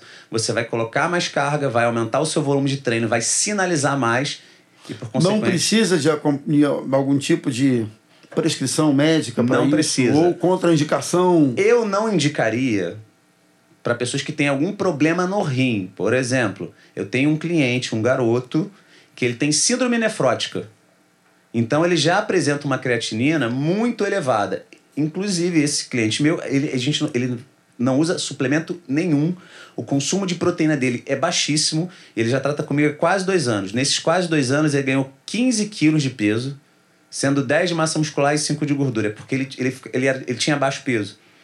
Ah, tá. Ele tinha 55 quilos. Tá, é, 50, tá. é, Precisava ganhar peso. Era cinco- é, ele era muito, muito, muito magro. Ele tinha 55 quilos, hoje ele tem 70. E hoje ele tá por volta de 12% de gordura, porque ele era realmente era muito, ele tava com muito baixo peso. E isso sem usar absolutamente nenhum suplemento e com consumo baixo de proteína. Porque todo mundo acha que ah, quanto mais proteína, mais massa muscular eu vou ganhar. Não, não, isso não é verdade. A gente tem um limite de aproveitamento de proteína. Então não adianta tu ficar tomando whey. Mito ou verdade? É. Eu li que você, quando faz uso de- dessas substâncias, você tem que ficar muito atento à ingestão de água. Mais até do que Não, o na normal. Na, verdade, a gente tem que ficar. ah, Isso é lenda. Que você tem que tomar mais água porque você tomou creatina ou porque. Você tem que tomar mais água porque você tem que tomar mais água. Só isso. Não- porque o, não. cor- o nosso corpo, olha só, 70% do nosso corpo, principalmente do homem, é formado por água. É água. Todas as suas reações químicas acontecem no meio líquido. Se você começa um treino desidratado, você pode ter certeza que você vai ter uma queda de pelo menos 1, 2, pode chegar até 5%, dependendo do seu nível de desidratação. Só porque você vai entregar menos oxigênio, entregar menos nutrientes naquele treino ali, porque você tá o sangue, imagina o seguinte, tem um sangue ralinho. Esse sangue porque você tá bem hidratado. Tá lá super ralinho porque extremamente hidratado o coração vai fazer menos força para bombear, vai chegar mais rápido. Agora, tá lá um suco de tomate lá no. Grosso. Denso, grosso, grosso. denso E lá. o que, que seria o ideal é, por dia? Quantos. Todo mundo fala o mito também dos famosos, ah, tem que tomar dois litros de água por dia. É, Eu ando isso, com isso aqui, ó. isso é uma tremenda de uma besteira. Ah, Dux, hein? Ah, é? Whey é bom, hein? Dux. Cálculo de água é Ah. calcular, é, é feito pelo peso da pessoa. Você pega o seu Ah, é? peso, é? Você Ih, pega o seu peso, fórmula pra você. multiplica por 35 ml e aí você vai saber a quantidade em ml que você precisa consumir por dia. Peso. É, Peso. Vamos pegar uma pessoa com 100 quilos, Tá. que é fácil para fazer a conta. Tá. Esse indivíduo vai precisar consumir no mínimo 30, é, 3 litros e meio de água por dia. Misericórdia. Não, é, não são. Então, provavelmente, se esse indivíduo com 100 quilos to- tomar só 2 litros, ele vai continuar desidratado. Você tem que distribuir Olha aí. isso. Tem que distribuir. Três litros. Já fiz esse cálculo. 3 litros e meio. É, três eu tô quase nos Mas 3 eu litros. não Eu tô quase nos 3. Já fiz Vai o cálculo. fazer o cálculo aí? Não, eu já fiz o cálculo, já tô quase nos 3 litros. Tá quase nos 3 litros. Eu tenho que tomar 3 litros e pouquinho. É, eu por causa tô do na, meu peso. ba- na base é dos difícil. 3 litros também. É difícil pela nossa rotina profissional. Eu, por exemplo, eu tenho que Mas aí você faz xixi o tempo todo, caramba. 2,700. como é que faz? Que Pra você, ver, pra você saber se você tá bem atividade do hidratado. sujeito, ele É. toda hora... Ó, se você vai a cada duas horas é normal. É normal. Duas a três horas, entre uma micção e outra. Mas e de madrugada isso? É complicado. Então, aí por, por isso que é interessante você bater essa meta de água até umas Até umas 7, seis, 8 oito horas horas da da noite. Ah, legal. Pra- Boa. porque tem gente que faz o seguinte, não bebe água o dia inteiro, Aí chega à noite e noite- fica bebendo. E É depois de igual- 10 Ah, aí não horas fica bebendo direto. É igual comida. É igual a comida, você não dorme.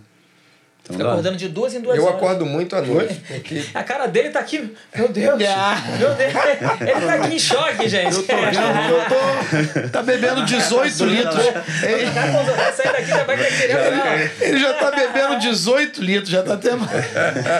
Vai marcar com você tem um Aí monte vai de coisa. sobrecarregar o motor. Eu já tô no terceiro desse Olha lá, ó, aqui. 3. Tem quanto aí? 750 ml. Meu Deus. Então, Que espetáculo. então dá com Então, 2 um litros e pouco. Dois e pouquinho. dois e pouquinho. 2 e 100, aí. 2 e...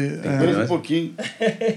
tá bom. É, eu reconheço que ao longo do Beleza. dia é difícil, pela rotina de trabalho, se eu ficar direto na bebo água, eu não Agora, consigo. é claro também que não precisa pensar numa coisa tão cravada. Você tem que ter uma média aí. É, um- não, então, é porque 35 é o Aí, mínimo. toma aí, falar nisso, Toma chegou água. água aí. Ah, ó. água agora aí, é de- Max. é de É 35 Bora, isso. Max, Tá agora, fina, por favor. A recomendação Tem é que de bater a 35. minha- Vamos hidratar. Vamos Qual o hidratar. cálculo mesmo? Fala de novo o cálculo aí. O cálculo são 30, de 35 a 50 ml por quilo de peso. 35. 35 a 50 Multiplica ml. pelo teu peso. É, multiplica pelo teu pelo peso. 35 pelo Depois que peso. fizer a multiplicação, Ah. eu faço aqui. Dois litros e meio. 2 litros e meio. Dois litros É, e meio. molezinha, É, parceiro. isso aí, isso É é mole, cara, mole, saiu. Agora, um grande erro que eu observo é a pessoa querer beber um litro de uma vez. Exato. Ah, sim.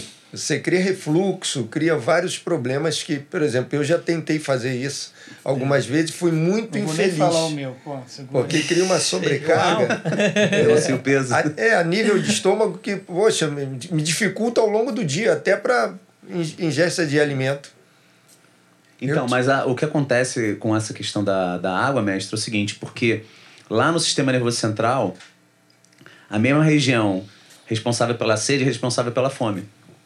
Então, às vezes, você acha que tá com fome, mas na verdade você tá desidratado. E aí você vai lá e come uma besteirinha. Então, se manter bem hidratado dentro dessa média, você vai sentir muito mais, menos fome ao longo do dia. Sim. Então, é um grande macete para quem quer emagrecer é ficar atento ao consumo de água. Lembra? E. Fala a mesma coisa, Fala a gente. mesma coisa, né? É, bebe água. Vai, vai numa festa, bebe Água. água. faz um. Come alguma coisa em casa, bebe água. Se você não tá na rua, vai para algum lugar, algum compromisso da igreja. Hum, chego lá, chegando lá, terá aquela, aquele lanchinho. Bebe água. Bebe água. Bebe ou come água. um negocinho antes. Bebe água, que você não vai ter vontade de comer. Agora é impressionante, Legal. gente, falando aí na, na igreja, não sei o quê, que é a nossa rotina, dia a dia da gente. Cara, você sabe que há um tempo atrás, agora há pouco tempo, foi até daí que surgiu um pouco a ideia do Medida Certa, que é um projeto lá que a gente começou lá na Praça Seca, que está muito legal. Sim. É que eu observei, eu comecei a observar o seguinte: algumas é, vão marcar um café da manhã com um determinado grupo ou departamento. Aí café da manhã. Rapaz, você ia pro café da manhã, o nego levava Coca-Cola pro café da manhã. Bolo de todo tipo de variedade pro café da manhã. Assim, era nesse nível a coisa. Né? Sem contar a variedade de pão. Salgadinho, disso. Aí salgadinho. você olhava assim, E- você não tinha opção. Tinha que cair dentro. Você não Ou tinha vai, opção ou vai. né? E isso era é, constantemente. E eu observei o seguinte: aquilo ali era o reflexo dos hábitos das pessoas, ou do hábito das pessoas. Refletia ali no que ela trazia.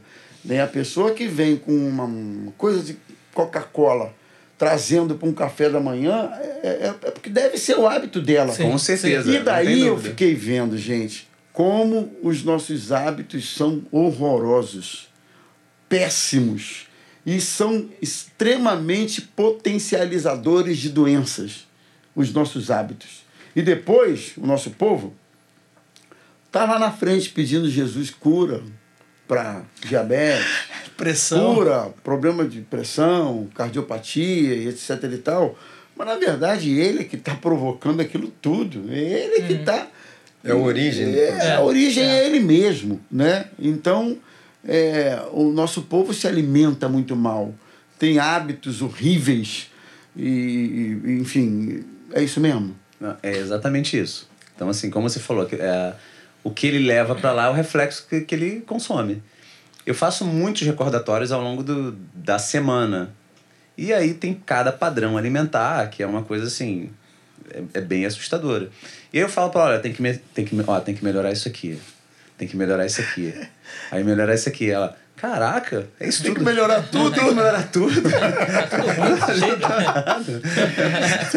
Aí eu falei, olha, se você quiser, você não precisa melhorar isso tudo. Vamos, vamos por partes. Mas vai estragar tudo também.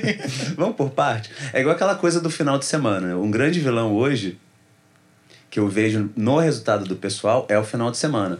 Durante a semana, as pessoas conseguem se verdade, controlar é verdade. e tudo Mas Mas mais. final de semana libera. mano. Quando Final- sextou, o cara sextou, começa a isso. Sextou, sextou. E aí, Relaxa a farra. ele até vai bem na dieta. Quando chega na sexta-feira, ele liga o botão, desliga o botão ali, Não, a ele- censura vai embora e aí ele começa. Só que aí não valeu mesmo. nada aquela semana. Não valeu nada. E relaxa, né?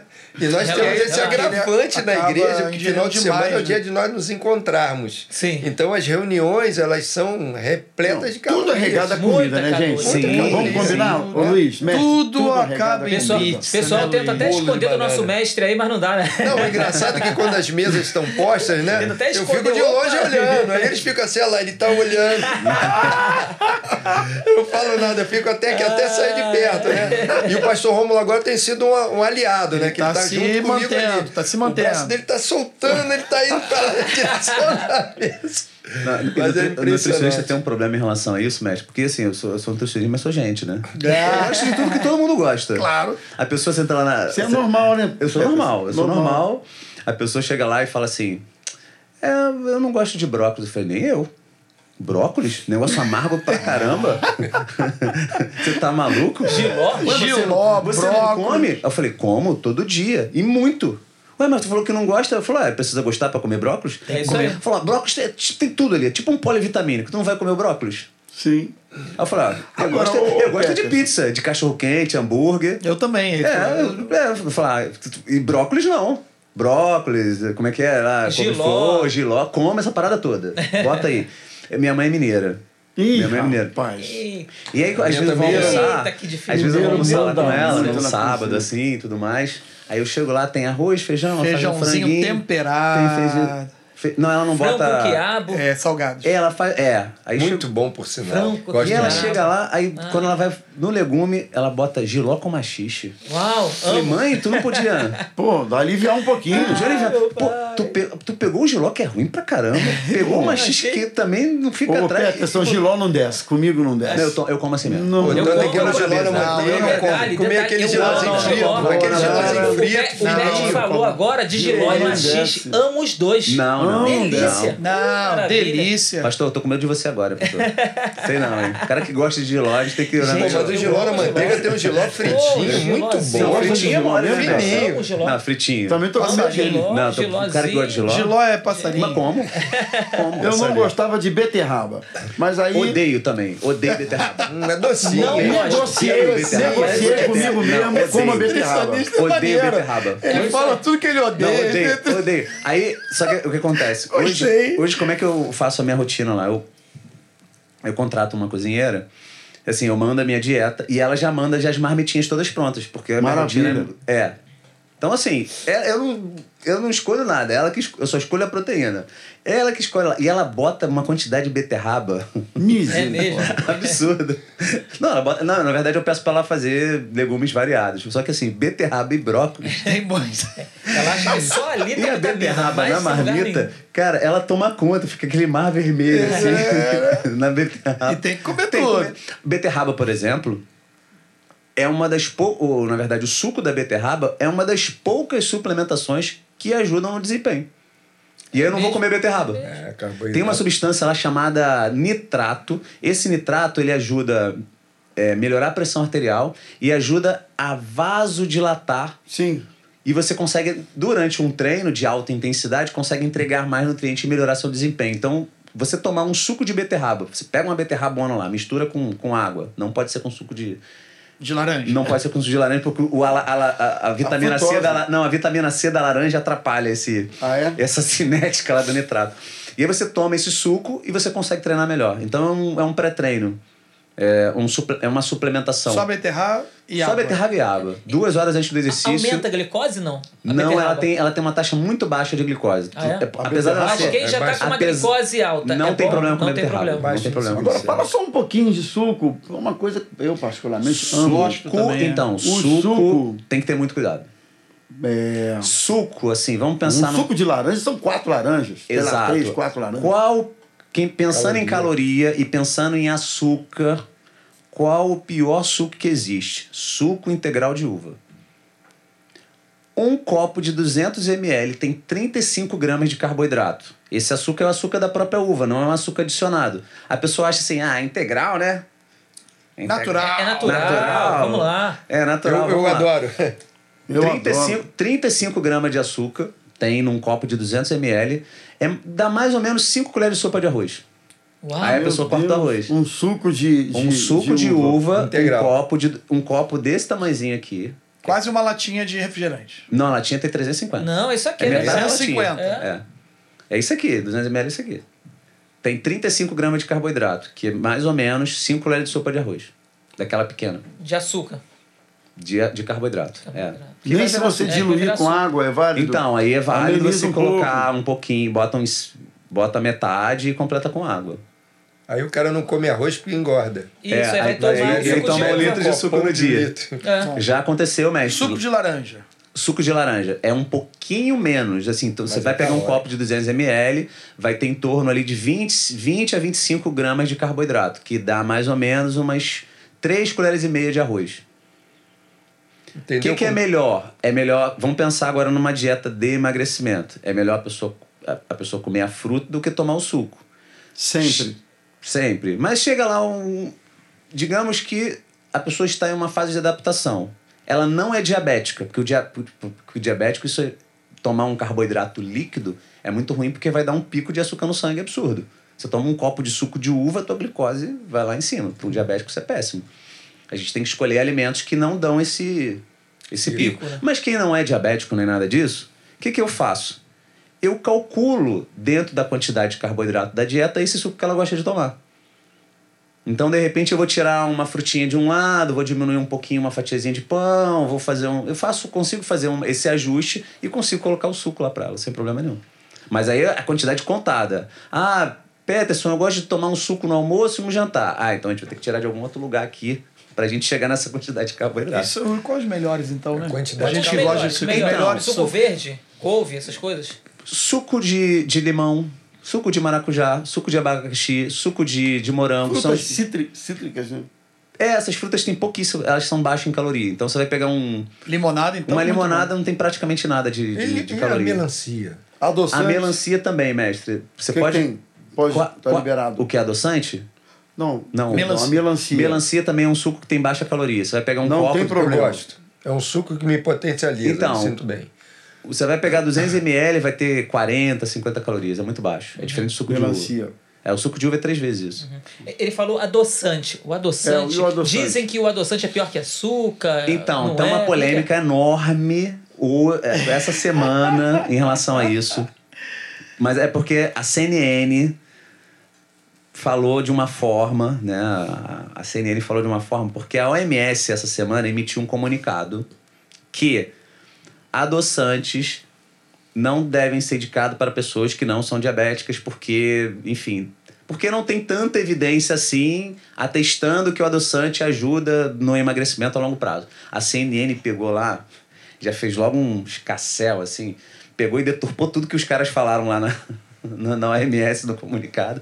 Olha, adoçante é pior do que açúcar e causa câncer. Falaram. Eita, lançaram logo. Discriminou radical. alguns adoçantes, né?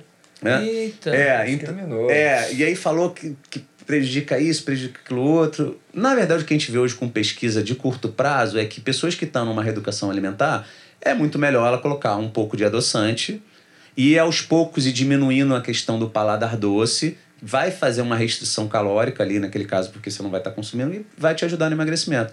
O que a OMS falou é que nos estudos de longo prazo, como não tem evidência que ado- usar adoçante ajuda no emagrecimento, então não é indicado. Hum. Mas ela não falou que é melhor comer açúcar, por exemplo. Sim. Ela falou só que não tem evidência que a longo prazo seja uma estratégia efetiva. Mas o que eu sempre falo? Tem adoçantes e adoçantes. Tem adoçante que tem poder de doçura, que a gente chama, 600 vezes o poder do açúcar. Uau. Seis- 600 vezes mais é, poder de doçura Nesse do que o próprio caso, açúcar. ele é nocivo. Não é nocivo, mas ele. Não é que ele seja nocivo você tomar em pequena quantidade. Mas você está sempre treinando o seu paladar para quê? Se você coloca coisa né? muito doce, você está tre... você tá deixando o seu paladar cada vez mais resistente ao paladar Isso doce. aí, estimulando. E aí você vai tentar comer um brócolis e vai falar, hum, muito, Muito ruim, amargo. não consegue. Muito amargo. Você tá, a tua papila gustativa está toda treinada para paladar doce. Quando você coloca um paladar amargo, você não consegue comer. Gente, Interessante. mas isso é interessante, né? Então, É, meu dizer- paladar, eu tomo café sem açúcar, eu consigo. Eu só tomo café sem açúcar. Eu tomo, Então, café sem açúcar. bom. Rodrigo, Ainda Sim. não atingi esse status. eu tomo café sem tentando. Vamos açúcar. pulinho na garagem lá rapidinho. Pode continuar. Ainda não atingi esse status. Pô, eu consigo comer vegetal com mais facilidade, porque eu- normalmente eu não, Como não, não tem coisas doces frequente na, na minha vida. Não é que eu não coma doce, eu de vez em quando, assim, eu como um pedacinho. Sei lá, fui na minha mãe no almoço do Dia das Mães, e aí lá tinha uma goiabada que a gente trouxe de Minas, aí eu comi um pedacinho de goiabada. Uhum. Enfim, que nem era tão doce assim, era gostoso. Eu ouvi dizer Ah. que quem, tá, quem, quem tem a glicose mais alta não pode tomar o whey. Isso é mito ou é verdade? É muito mito. Não tem É problema, mito. muito pelo o cara que tá com a contrário. glicose alta, glicemia. Não, o que ela não pode usar é hipercalórico, porque hipercalórico é, uma, é um suplemento que tem um pouquinho de whey e tem uma quantidade de açúcar muito grande. Um, um tipo, um tipo de açúcar que é a maltodextrina. Aham. Mas o whey protein, ele tem dois... Um bom whey protein tem, sei lá, dois, três gramas só de açúcar, então isso não vai, não vai interfe- interferir na glicemia. Ah, entendi. Legal. Show. Mas assim, o indivíduo que é, tem diabetes, ele tem que ter, a- aten- ficar atento, porque assim, é muito comum eu atender pacientes que são diabéticos há muito tempo que não passaram por nutricionista. Porque esse indivíduo, ele precisa fazer uma contagem de carboidrato diária. Sim. Ele não tem necessidade de cortar tudo, então ele vai poder comer fruta, comer, poder comer pão, arroz, feijão, enfim, tomar whey. Aham. Tudo isso, só que em, em quantidades menores. Uhum. Sim. É muito comum eu pegar, por exemplo, diabético que não come, ah, não come uva, por exemplo. Ah, eu ouvi dizer que uva tem muito açúcar. Tá, se ela tem muito açúcar, é só você comer menos uva. Pronto. E aí na minha dieta, que ela é toda, já é toda distribuída, vai, vamos lá, digamos que a banana, 50 gramas de banana tem 15 gramas de carboidrato. E aí eu quero que você coma uma porção de 15 gramas de carboidrato. Lá na dieta já vai mostrar a equivalência daquela porção. Então, assim, a banana, 15 gramas de açúcar, tem 15, tem 50, em 50 gramas de, de banana. Ah, você quer comer então melão? Você vai poder comer 200 gramas de melão. Quatro vezes mais. O melão tem menos açúcar, você pode comer mais. Outra coisa que tem que ter cuidado, por exemplo, é fruta seca. Como ela perde água, 18 gramas de damasco seco já tem as 15 gramas de, de, de carboidrato que tem os 200 e, e- melão. de melão. Então são coisas que a gente tem que colocar na contagem de carboidrato diária para não gerar um desbalanço na glicose. Entendi. Que que eu o, o- queria- o pré, rapidinho, só que a gente está nessa questão do, do, do, Suplemento. é, do suplemento. O pré-diabético, o pré-diabético, a pessoa está ali entrando na, na- Com o pé lá. É, com o pé lá. Quando ele, ele começa a treinar, isso vai fazer uma diferença grande, ele volta, ele sai dessa, dessa questão do pré-diabético para o diabético, é, ele volta ao normal, como é que fica? Essa, essa questão, para o nosso mestre aqui, né, ele vai começar a acelerar o seu metabolismo, ele vai começar a trabalhar mais o seu corpo, porque o cara é sedentário. Ele começa a trabalhar a sua questão física. Vai ajudar, ele volta ao normal, ele consegue baixar a glicemia dele, como é que... Com certeza, ele vai ter um- um- uma redução dessa glicemia através da, do processo de atividade física. Se você começa a atividade física, você aumenta o teu gasto calórico, consequentemente, você também vai ter uma redução desses indicadores. Porém, isso vai depender muito da tua ingesta alimentar. Sempre coloco a ingesta alimentar, porque ele pode estar vinculado só ao exercício. Não é, o exercício não funciona dessa forma. Ele vai te ajudar, ele vai te empurrar, mas ele não vai resolver o teu problema. Se você tem um pré-diabético, é porque você já tem algum problema que tem que ser diagnosticado dessa pré-diabetes. Por que está acontecendo isso? Então, a alimentação é o, é o fator fundamental para que você tenha esse desequilíbrio. E a atividade física ela vai potencializar, com certeza. Primeiro passo que eu ouço aí os médicos prescrevendo, quando a pessoa chega lá com os indicadores, procura uma, uma atividade física. Vai fazer uma atividade física, que você vai equilibrar isso. Porém, é necessário também esse acompanhamento. Eu sempre destaco porque não funciona só com atividade física. Tem que ter também alimentação Entendi. para que você possa baixar esses indicadores. Porque o pré-diabetes é, é por uma questão. Por que, que você está tendo essa pré-diabetes? Né? Não é um fator somente, ah, porque eu, tenho, eu estou tendo um aumento. Pode ser genético, pode ser hereditário. Né? Pode E ser a alimentação que ele está se alimentando claro, de forma normalmente, errada. o- Normalmente é isso, né? A tudo que, nós, teve. tudo que nós discutimos aqui gi- girou em torno do quê? Da alimentação. Exato. Por isso que eu fiz tanta sim. questão que ele viesse para falar sobre isso. Porque tudo gira em torno da alimentação. Sim. E a atividade física, ela não faz milagre. Eu sempre coloco isso para as pessoas. Você fazer atividade física, você não vai ficar curado de determinada doença. Sim. Ele vai potencializar, mas não vai te curar. A alimentação é tudo. É alimentação é, tudo. É que, é Gente. que nesse caso, Emanuel, o que acontece? Ah, o pré-diabetes, um dos maiores causadores é o próprio tecido adiposo. Aquela, lembra aquela inflamação que eu falei que ele, ele causa? Essa inflamação sistêmica pode ser um dos motivos da causa do aumento da glicose. E quem combate justamente as coisas ruins que o tecido adiposo secreta? O tecido muscular. Muscular. Então, o tecido muscular também é um órgão endócrino que combate todas essas coisas ruins que o tecido adiposo faz. Sim. Então, o trabalho muscular, em geral, ele vai funcionar como um agente que vai, vai ser. Um é inflamatório, o outro vai ser anti-inflamatório. Exatamente. Redutor. Eles vão combater. É um conjunto. Sim. Mas não adianta de nada você ter esses, esses dois agentes, inflamatório e anti-inflamatório, se você come 10 vezes a quantidade de carboidrato que o seu corpo permite. Sim. Por isso que tem que associar a atividade física. A atividade física ela vai funcionar como um grande anti-inflamatório, um grande modulador benéfico para o metabolismo, associado à alimentação também. Então, assim, ah, o, cara, o indivíduo está pré-diabético. Ele consegue, sei lá, é, processar 100, 150 gramas de carboidrato por dia. Se o cara, o indivíduo estiver comendo 300, não vai Não ter atividade jeito. física no mundo que dê jeito nisso. Sim. Não tem jeito. o Porque cara ele tá, vai- ele tá colocando uma, uma quantidade de carboidrato muito acima que o corpo de- dele consegue processar. Sim, E aí você viu a importância de você trabalhar a parte muscular? sim. Quando, eu, quando, Verdade. quando nós discutimos isso sobre qual atividade, qual a melhor atividade física para emagrecimento, eu sempre destaco a atividade de força. A atividade de força ela vai proporcionar um ganho da massa muscular. Né? É- é- Essa, esse volume da massa muscular ele potencializará também a redução da gordura. Interessante que não tem idade. Ó. Até pro idoso. Pra- até para o idoso. Não tem idade. Não tem Não idade. tem idade. Porque idoso não para de produzir testosterona, ele continua. E a testosterona vai potencializar esse ganho também. Então, é interessante você pensar nisso. Atividade de força. Nadar faz força? Faz. Porém, é uma força diferenciada de um trabalho muscular que você faz na musculação.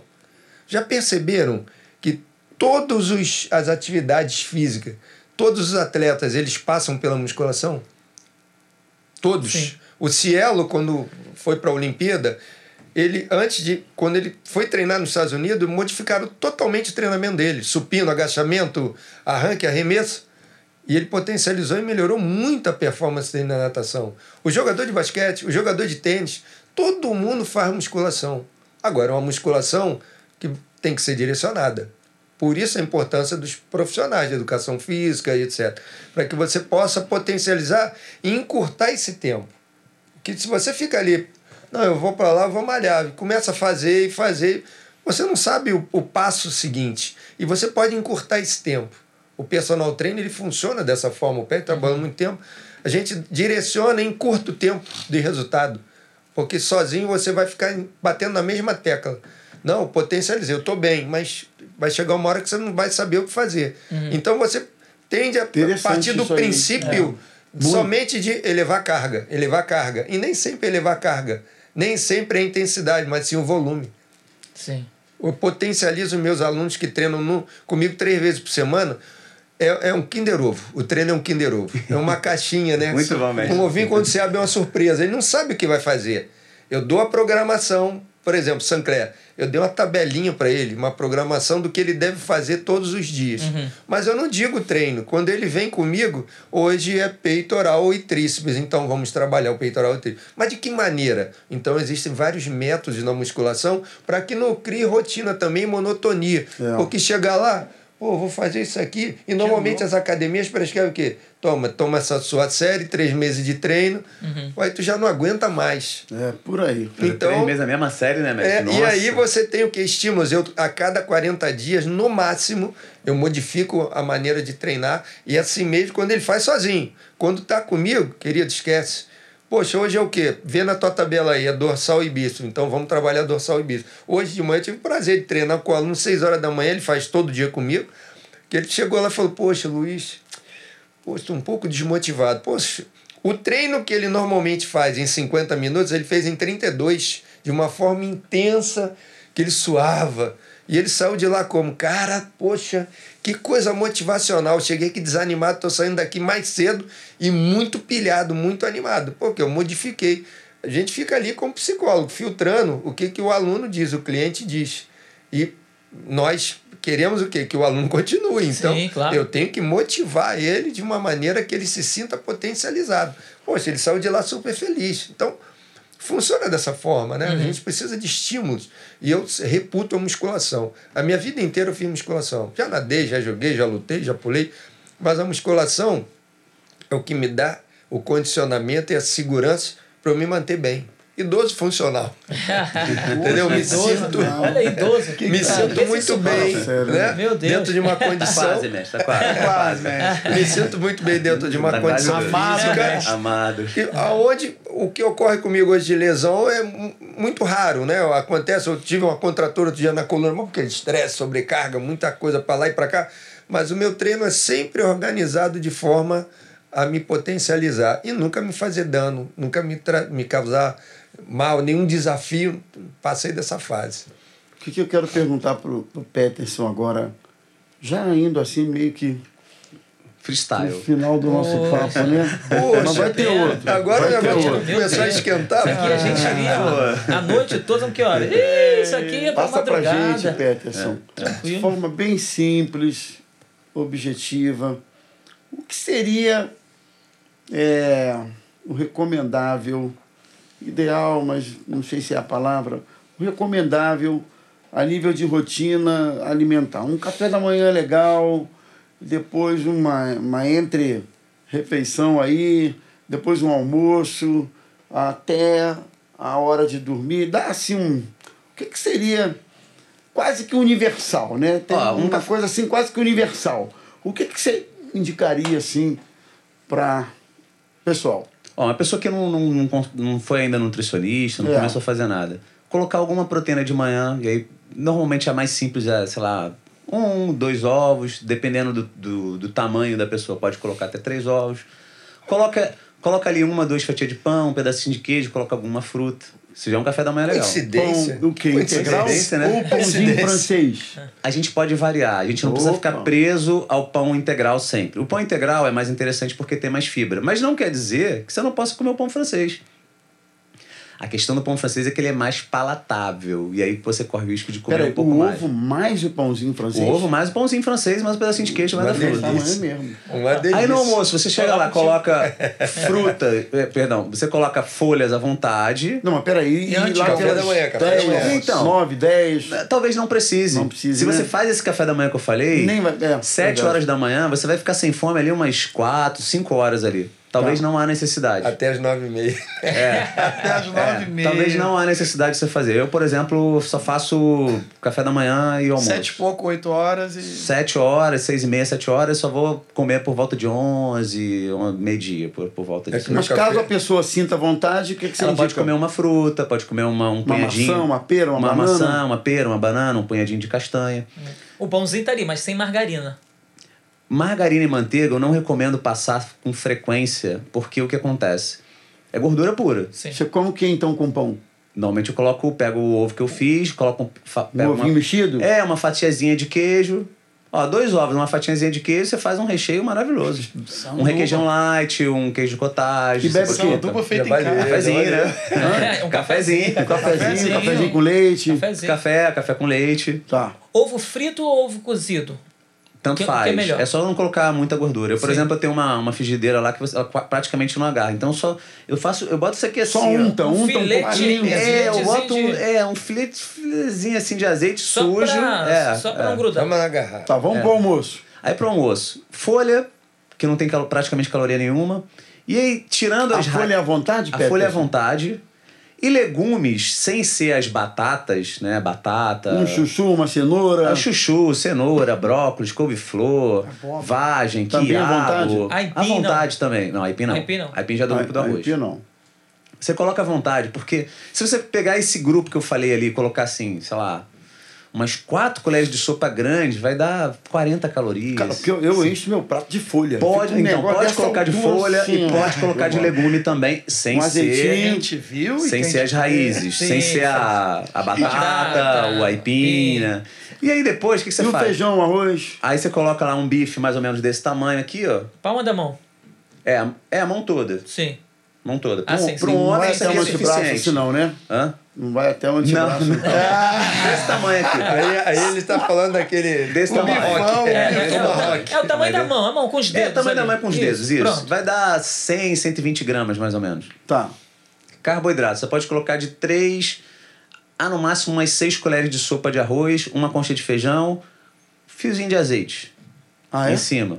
Um pouquinho assim, de azeite em Azeite não bota vontade não, salada? Não, azeite não. É porque às vezes tiver Uma pessoa. sopa de azeite tem quase 100 calorias. Eita, uma colher. Uma colher. Então azeite é pouco. Pouco, pouco. Só pra dar aquele gostinho. É só pra dar aquele gostinho e dar uma gordura boa que tem efeito anti-inflamatório também. É mesmo. Interessante. Eu me enganei Ah, Tati, azeite, o que, que você pode Me fazer? Eu me enganei com azeite. Não, azeite, cara. derramando uma garrafinha. Consumindo uma garrafa. Uma não, garrafa é com refeição. Nós temos um amigo, Azeite nós temos é- um amigo que ele põe azeite até no pão, né? Ó, azeite, apesar de ser saudável, aí depois culpa o metabolismo. Fala que é metabolismo lento. Aí, a- o azeite, apesar de ser uma gordura boa e saudável, tem que ter controle. Sim. Meu, não É sabia. igual a castanha, né? É igual a castanha. Pô, não é? vamos embora. Eu Aí não na à sabia. tarde. À tarde, que- aí tem várias. Eu, com- dependendo do peso, se for um cara, um indivíduo forte, vale a pena colocar um, de repente, um suplemento. Porque dificilmente alguém vai conseguir comer uma proteína sólida no horário da tarde. Parar para comer um frango, parar para comer uma carne, ou parar para comer um ovo no horário da tarde. É. E aí o shake de proteína, ou você pode fazer o whey protein. Tem aquelas bebidinhas de whey protein pronta já, você toma Sim, só na um- caixinha. Hoje eu tomo aquele negocinho. Que que- qual é o meu lanche da tarde? Eu tomo um, uma, uma, um whey daquele de caixinha, pego, sei lá, oito castanhas de caju e como uma banana. Esse é o meu Acabou. lanche da tarde. Pronto, acabou. E olha que você tem uma estrutura grande, tu é? Isso. É. Aí à noite eu, fa eu repito esse. Rep- rep- repete repete o esse almoço. almoço e provavelmente você não vai nem precisar de ceia. Certo. E vai É. dormir. Vai dormir. vai dormir. Vai dormir. Bebe água antes das 10 horas. Essa brincadeira que eu acabei de falar não brincadeira chega, não chega, não chega a 1.700 calorias. Isso que eu falei. Tá. Tá. Para um homem é pouco. Tá. Eu coloco um, a minha dieta é um pouquinho diferente disso aí que eu falei, tá? Na verdade é bem diferente. De manhã eu coloco só de manhã. eu- Vitamina rola aí? Uma vitamina? Dá pra você fazer uma vitamina de manhã. Você pega quatro. No lugar do, do ovo, você pode colocar uma dose de whey. No lugar do queijo, você bota um pouquinho de leite, 100, 150 ml. No lugar do, das duas fatias de pão, você coloca quatro colheres de sopa de aveia. E a fruta, você escolhe a fruta que você quiser. Ah, Vai dar mais ou menos a mesma pra fazer caloria. uma vitamina Ah, de manhã. Dá, de manhã eu eu gosto, faço eu gosto de cortou o manhã. café da manhã. Com De whey. manhã eu gosto. Ó, de Eu manhã, Fala aí. O que, que, eu, que, que eu faço? Porque minha necessidade calórica é um pouquinho diferente. Então eu coloco 100 gramas de aveia. Meu Deus. É, 100 gramas de aveia, uma dose de whey, um pouquinho de leite e três bananas. Três bananas? Três bananas. Jesus Cristo. É, é porque a minha necessidade. Eu sou um pouquinho. Isso dá o quê? Um jarro de vitamina? Qual é a porção Então, que eu dá não isso? faço vitamina. Eu pego, faço um, como se fosse um mingau gelado. Eu pego essa aveia, coloco whey, aí boto um pouquinho de leite e fica aquela, aquela coisa meio. Eu já vi lá os Ah, ingredientes lá, ele pra preparando. caramba. E, e pico as bananas por cima e. O leite é desnatado. Manda leite ver. desnatado. Leite desnatado. E mando pra dentro. Pô, legal. Alimentar. Três É. bananas. Já, já tô fazendo É, eu- banana é muito- eu eu faço- é muito eu faço calórico, variando Ó, o eu tô cardápio. Então, mas no meu caso eu preciso dessa aula. caloria. Tá. Porque assim, eu faço quatro refeições. A minha dieta ela tem hoje tá entre 2.200 e 2.300 calorias. Só que eu faço só quatro refeições. Eu faço esse café da manhã monstruoso, aí espero duas horas, duas horas e meia, vou pra academia. É porque eu tenho uma rotina que assim, eu acordo muito cedo, já, já começo a fazer edição dos meus vídeos lá, do canal, aquela coisa toda. Fico, faço esse café da manhã, duas horas e meia depois eu vou pra academia, depois eu almoço, aí à tarde eu faço esse lanche e à noite eu faço meu jantar. Luiz, uma. Você já falou um pouco sobre isso, mas só para a gente arrematar.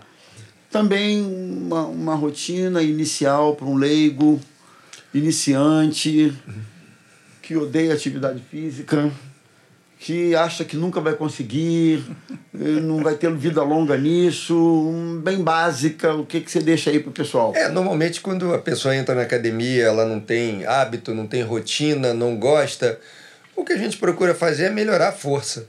Né? Antigamente a gente tinha um, um conceito, uma ideia de colocar na esteira, pedalar, ficar horas ali fazendo É, atividade é, é. aeróbia. Muita gente ainda tem esse. Não, o contrário disso, a gente melhora a força, porque sem força ninguém anda. Para levantar a perna do chão contra a gravidade, você precisa de força. Os músculos protegem a articulação. Com certeza. Uma série Então, de. A Pra gente sentar me- no vaso precisa de força? É claro, É a gente melhora a força dessa pessoa. Verdade. Vai introduzindo atividade de força gradativamente, alternando segmento para que ele não tenha sobrecarga muscular. O que, que é alternar segmento? Um exercício de membro inferior, um exercício de membro superior, e a gente vai alternando segmento para que ele não faça hiperemia, concentração de sangue naquele local.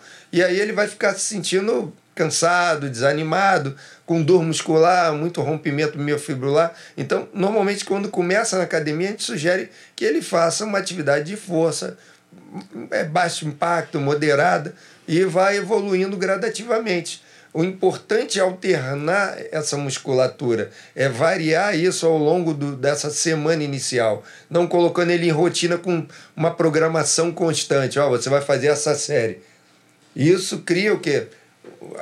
A pessoa fica desestimulada, porque ela começa a fazer uma semana, a, a primeira semana, quando a criança ganha um brinquedo, que legal. A segunda semana, poxa, mas meu brinquedo. Mas Na aí tem- terceira. eu acho que tem um erro aí que muita gente comete. A pessoa começa na academia e já não quer fazer feio, ela não quer pegar um pezinho leve, uma coisa passar basiquinha. Ela mete uns ferrão lá e vai. No outro dia ela não levanta nem o pé, cara. Nem não consegue botar nem a perna no é. chão. É, normalmente Aí larga. são pessoas muito jovens, né? Os jovens, Não é eles? É, é isso. consegue interferem nem competição. É, acontece. Depois cheio de dor no corpo todo. O cabelo não consegue não, amor. Doendo. Fala aí, mestre. Porque a- a- o entendimento é o aumento da carga e não é o aumento da carga. É o volume de treino que ele vai ter um start e ele vai gradativamente melhorando essa performance dele. Mas não significa ele entrar, em- entrar na academia. Claro que quando a pessoa está ela tá numa inércia né, em termos de atividade física, À medida que você faz um movimento, ao longo de uma semana, você já vai melhorar a, a, sobrecarga. Você já vai evoluir na carga. Mas não é dessa maneira. Não funciona assim. O ideal é que você vá gradativamente evoluindo. Evoluindo e vai chegar num, num platô que você vai estabilizar. Depois de três semanas, quatro semanas, você vai estabilizar naquele peso. Então, é interessante isso, a pessoa ter o estímulo, ser orientada, né, que é hoje é uma coisa muito difícil. Hoje é tudo por aplicativo, até nas grandes redes, né, em academias, o cara tem um aplicativo, segue aí, ó, eu te ensinar uma vez e tchau. É isso aí. Funciona assim. Por isso que o personal trainer é importante. Tem pessoas que podem contratar e tem pessoas que não podem. Então, se você não pode, procure consultar isso com o professor do local, da, do, da academia, da rede, onde você estiver. A gente sabe que é difícil, né, pastor, o atendimento né, do, do professor. Com certeza. Isso é uma coisa difícil, porque ele tem que é, é sozinho, demanda muita gente ao redor né, para ele atender. Estou vendo isso. Mas a ideia é que a pessoa tenha um acompanhamento, uma orientação, que pergunte para que possa evoluir. Senão Sim. ele vai incidir daqui a pouco num desânimo e é uma sobrecarga exagerada é. e, consequentemente, ele vai se afastar. Gente, que papo federal, hein? Muito bom, que papo muito show bom. de bola.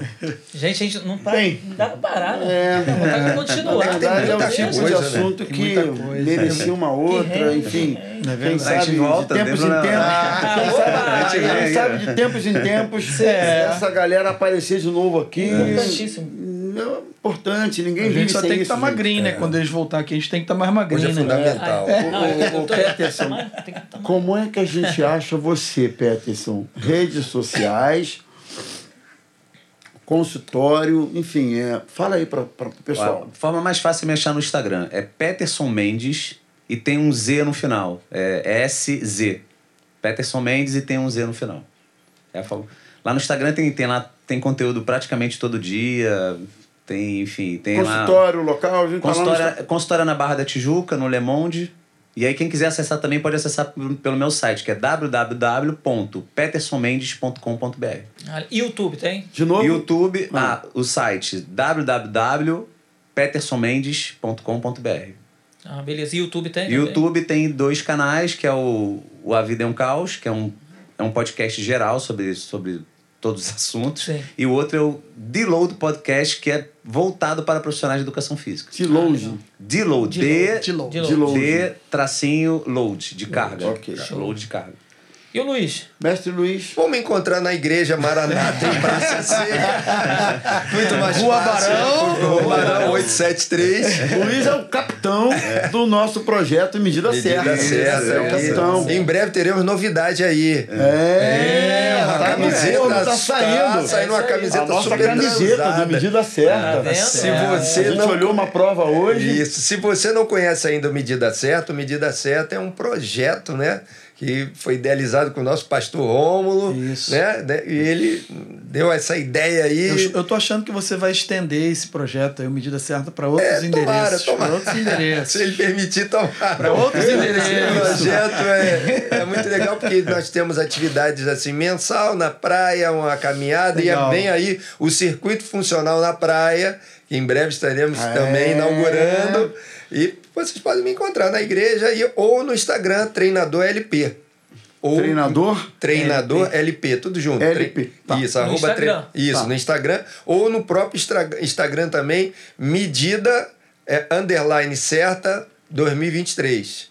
Vocês vão me encontrar lá também, porque eu que gerencio esse, esse Instagram da, do Medida Certa. E tem sido uma benção, porque pessoas têm mudado o pensamento, têm mudado é, os hábitos, né? Eu vejo senhoras que falam comigo, nossa, eu comprei aquele tênis que você falou e hoje eu estou conseguindo caminhar, estou conseguindo fazer atividade. E eu vejo isso né, no, todos os dias lá no, no- no nosso WhatsApp. Quem quiser também, é, acesse lá o, o Instagram, que nós também podemos colocar você no, no WhatsApp. Nós temos uma, uma prescrição diária, uma postagem diária para pessoas que estão Ele lá no posta WhatsApp. quatro e meia da manhã o negócio. Quatro e meia da manhã. Acorda, né? Quatro e meia da manhã para Quatro e meia da manhã tá lá a postagem dele. Jesus. E aí, né, tá vendo, pastor? E aí nós estamos lá com esse grupo, né? Tem mais de 100 pessoas no WhatsApp. Se você deseja também participar, né? Quiser seguir a nossa dica lá, da, também de uma pessoa que está conosco, que é a Jéssica, nutricionista Sim. também, ela participa. Sim. E ela dá as dicas também nutricionais e eu de atividade física. Legal. E fica aí o convite. Legal. muito Rodrigão, despede aí da galera. Um abraço aí pra todo mundo, ficou muito legal, né? Eu aprendi bastante coisa e acho que vou ter que mudar meu café da manhã.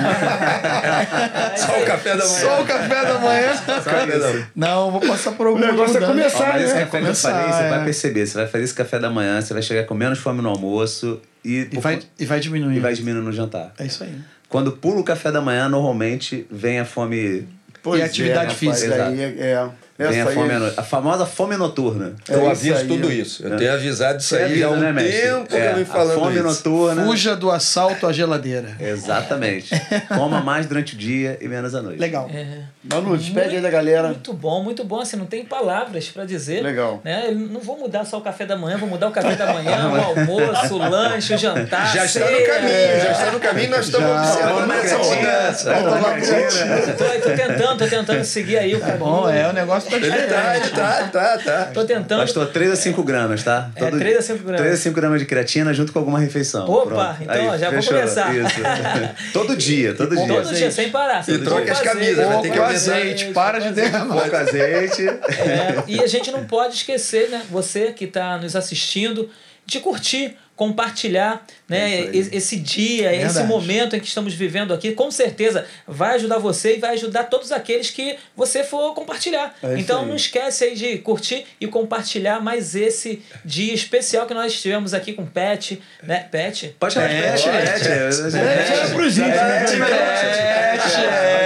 É isso aí, com o nosso mestre Luiz aqui também, muito bom. A gente agradece. Saiba de uma coisa, nós aprendemos muito É aqui com verdade. vocês Muito. nesse dia. É bom, muito bom. Não, e além de tudo, são dois queridos muito simpáticos, Sim, muito verdade. Obrigado, E assim, casa. Com certeza. Com certeza deu um- deram uma contribuição muito legal aqui para o nosso programa e a gente agradece demais vocês. Vamos marcar aí para daqui a algum tempo, vocês voltarem de novo. Eu sei que vocês são ocupadíssimos, mas vieram com tanto carinho, com tanta boa vontade. Valeu mesmo, tá bom?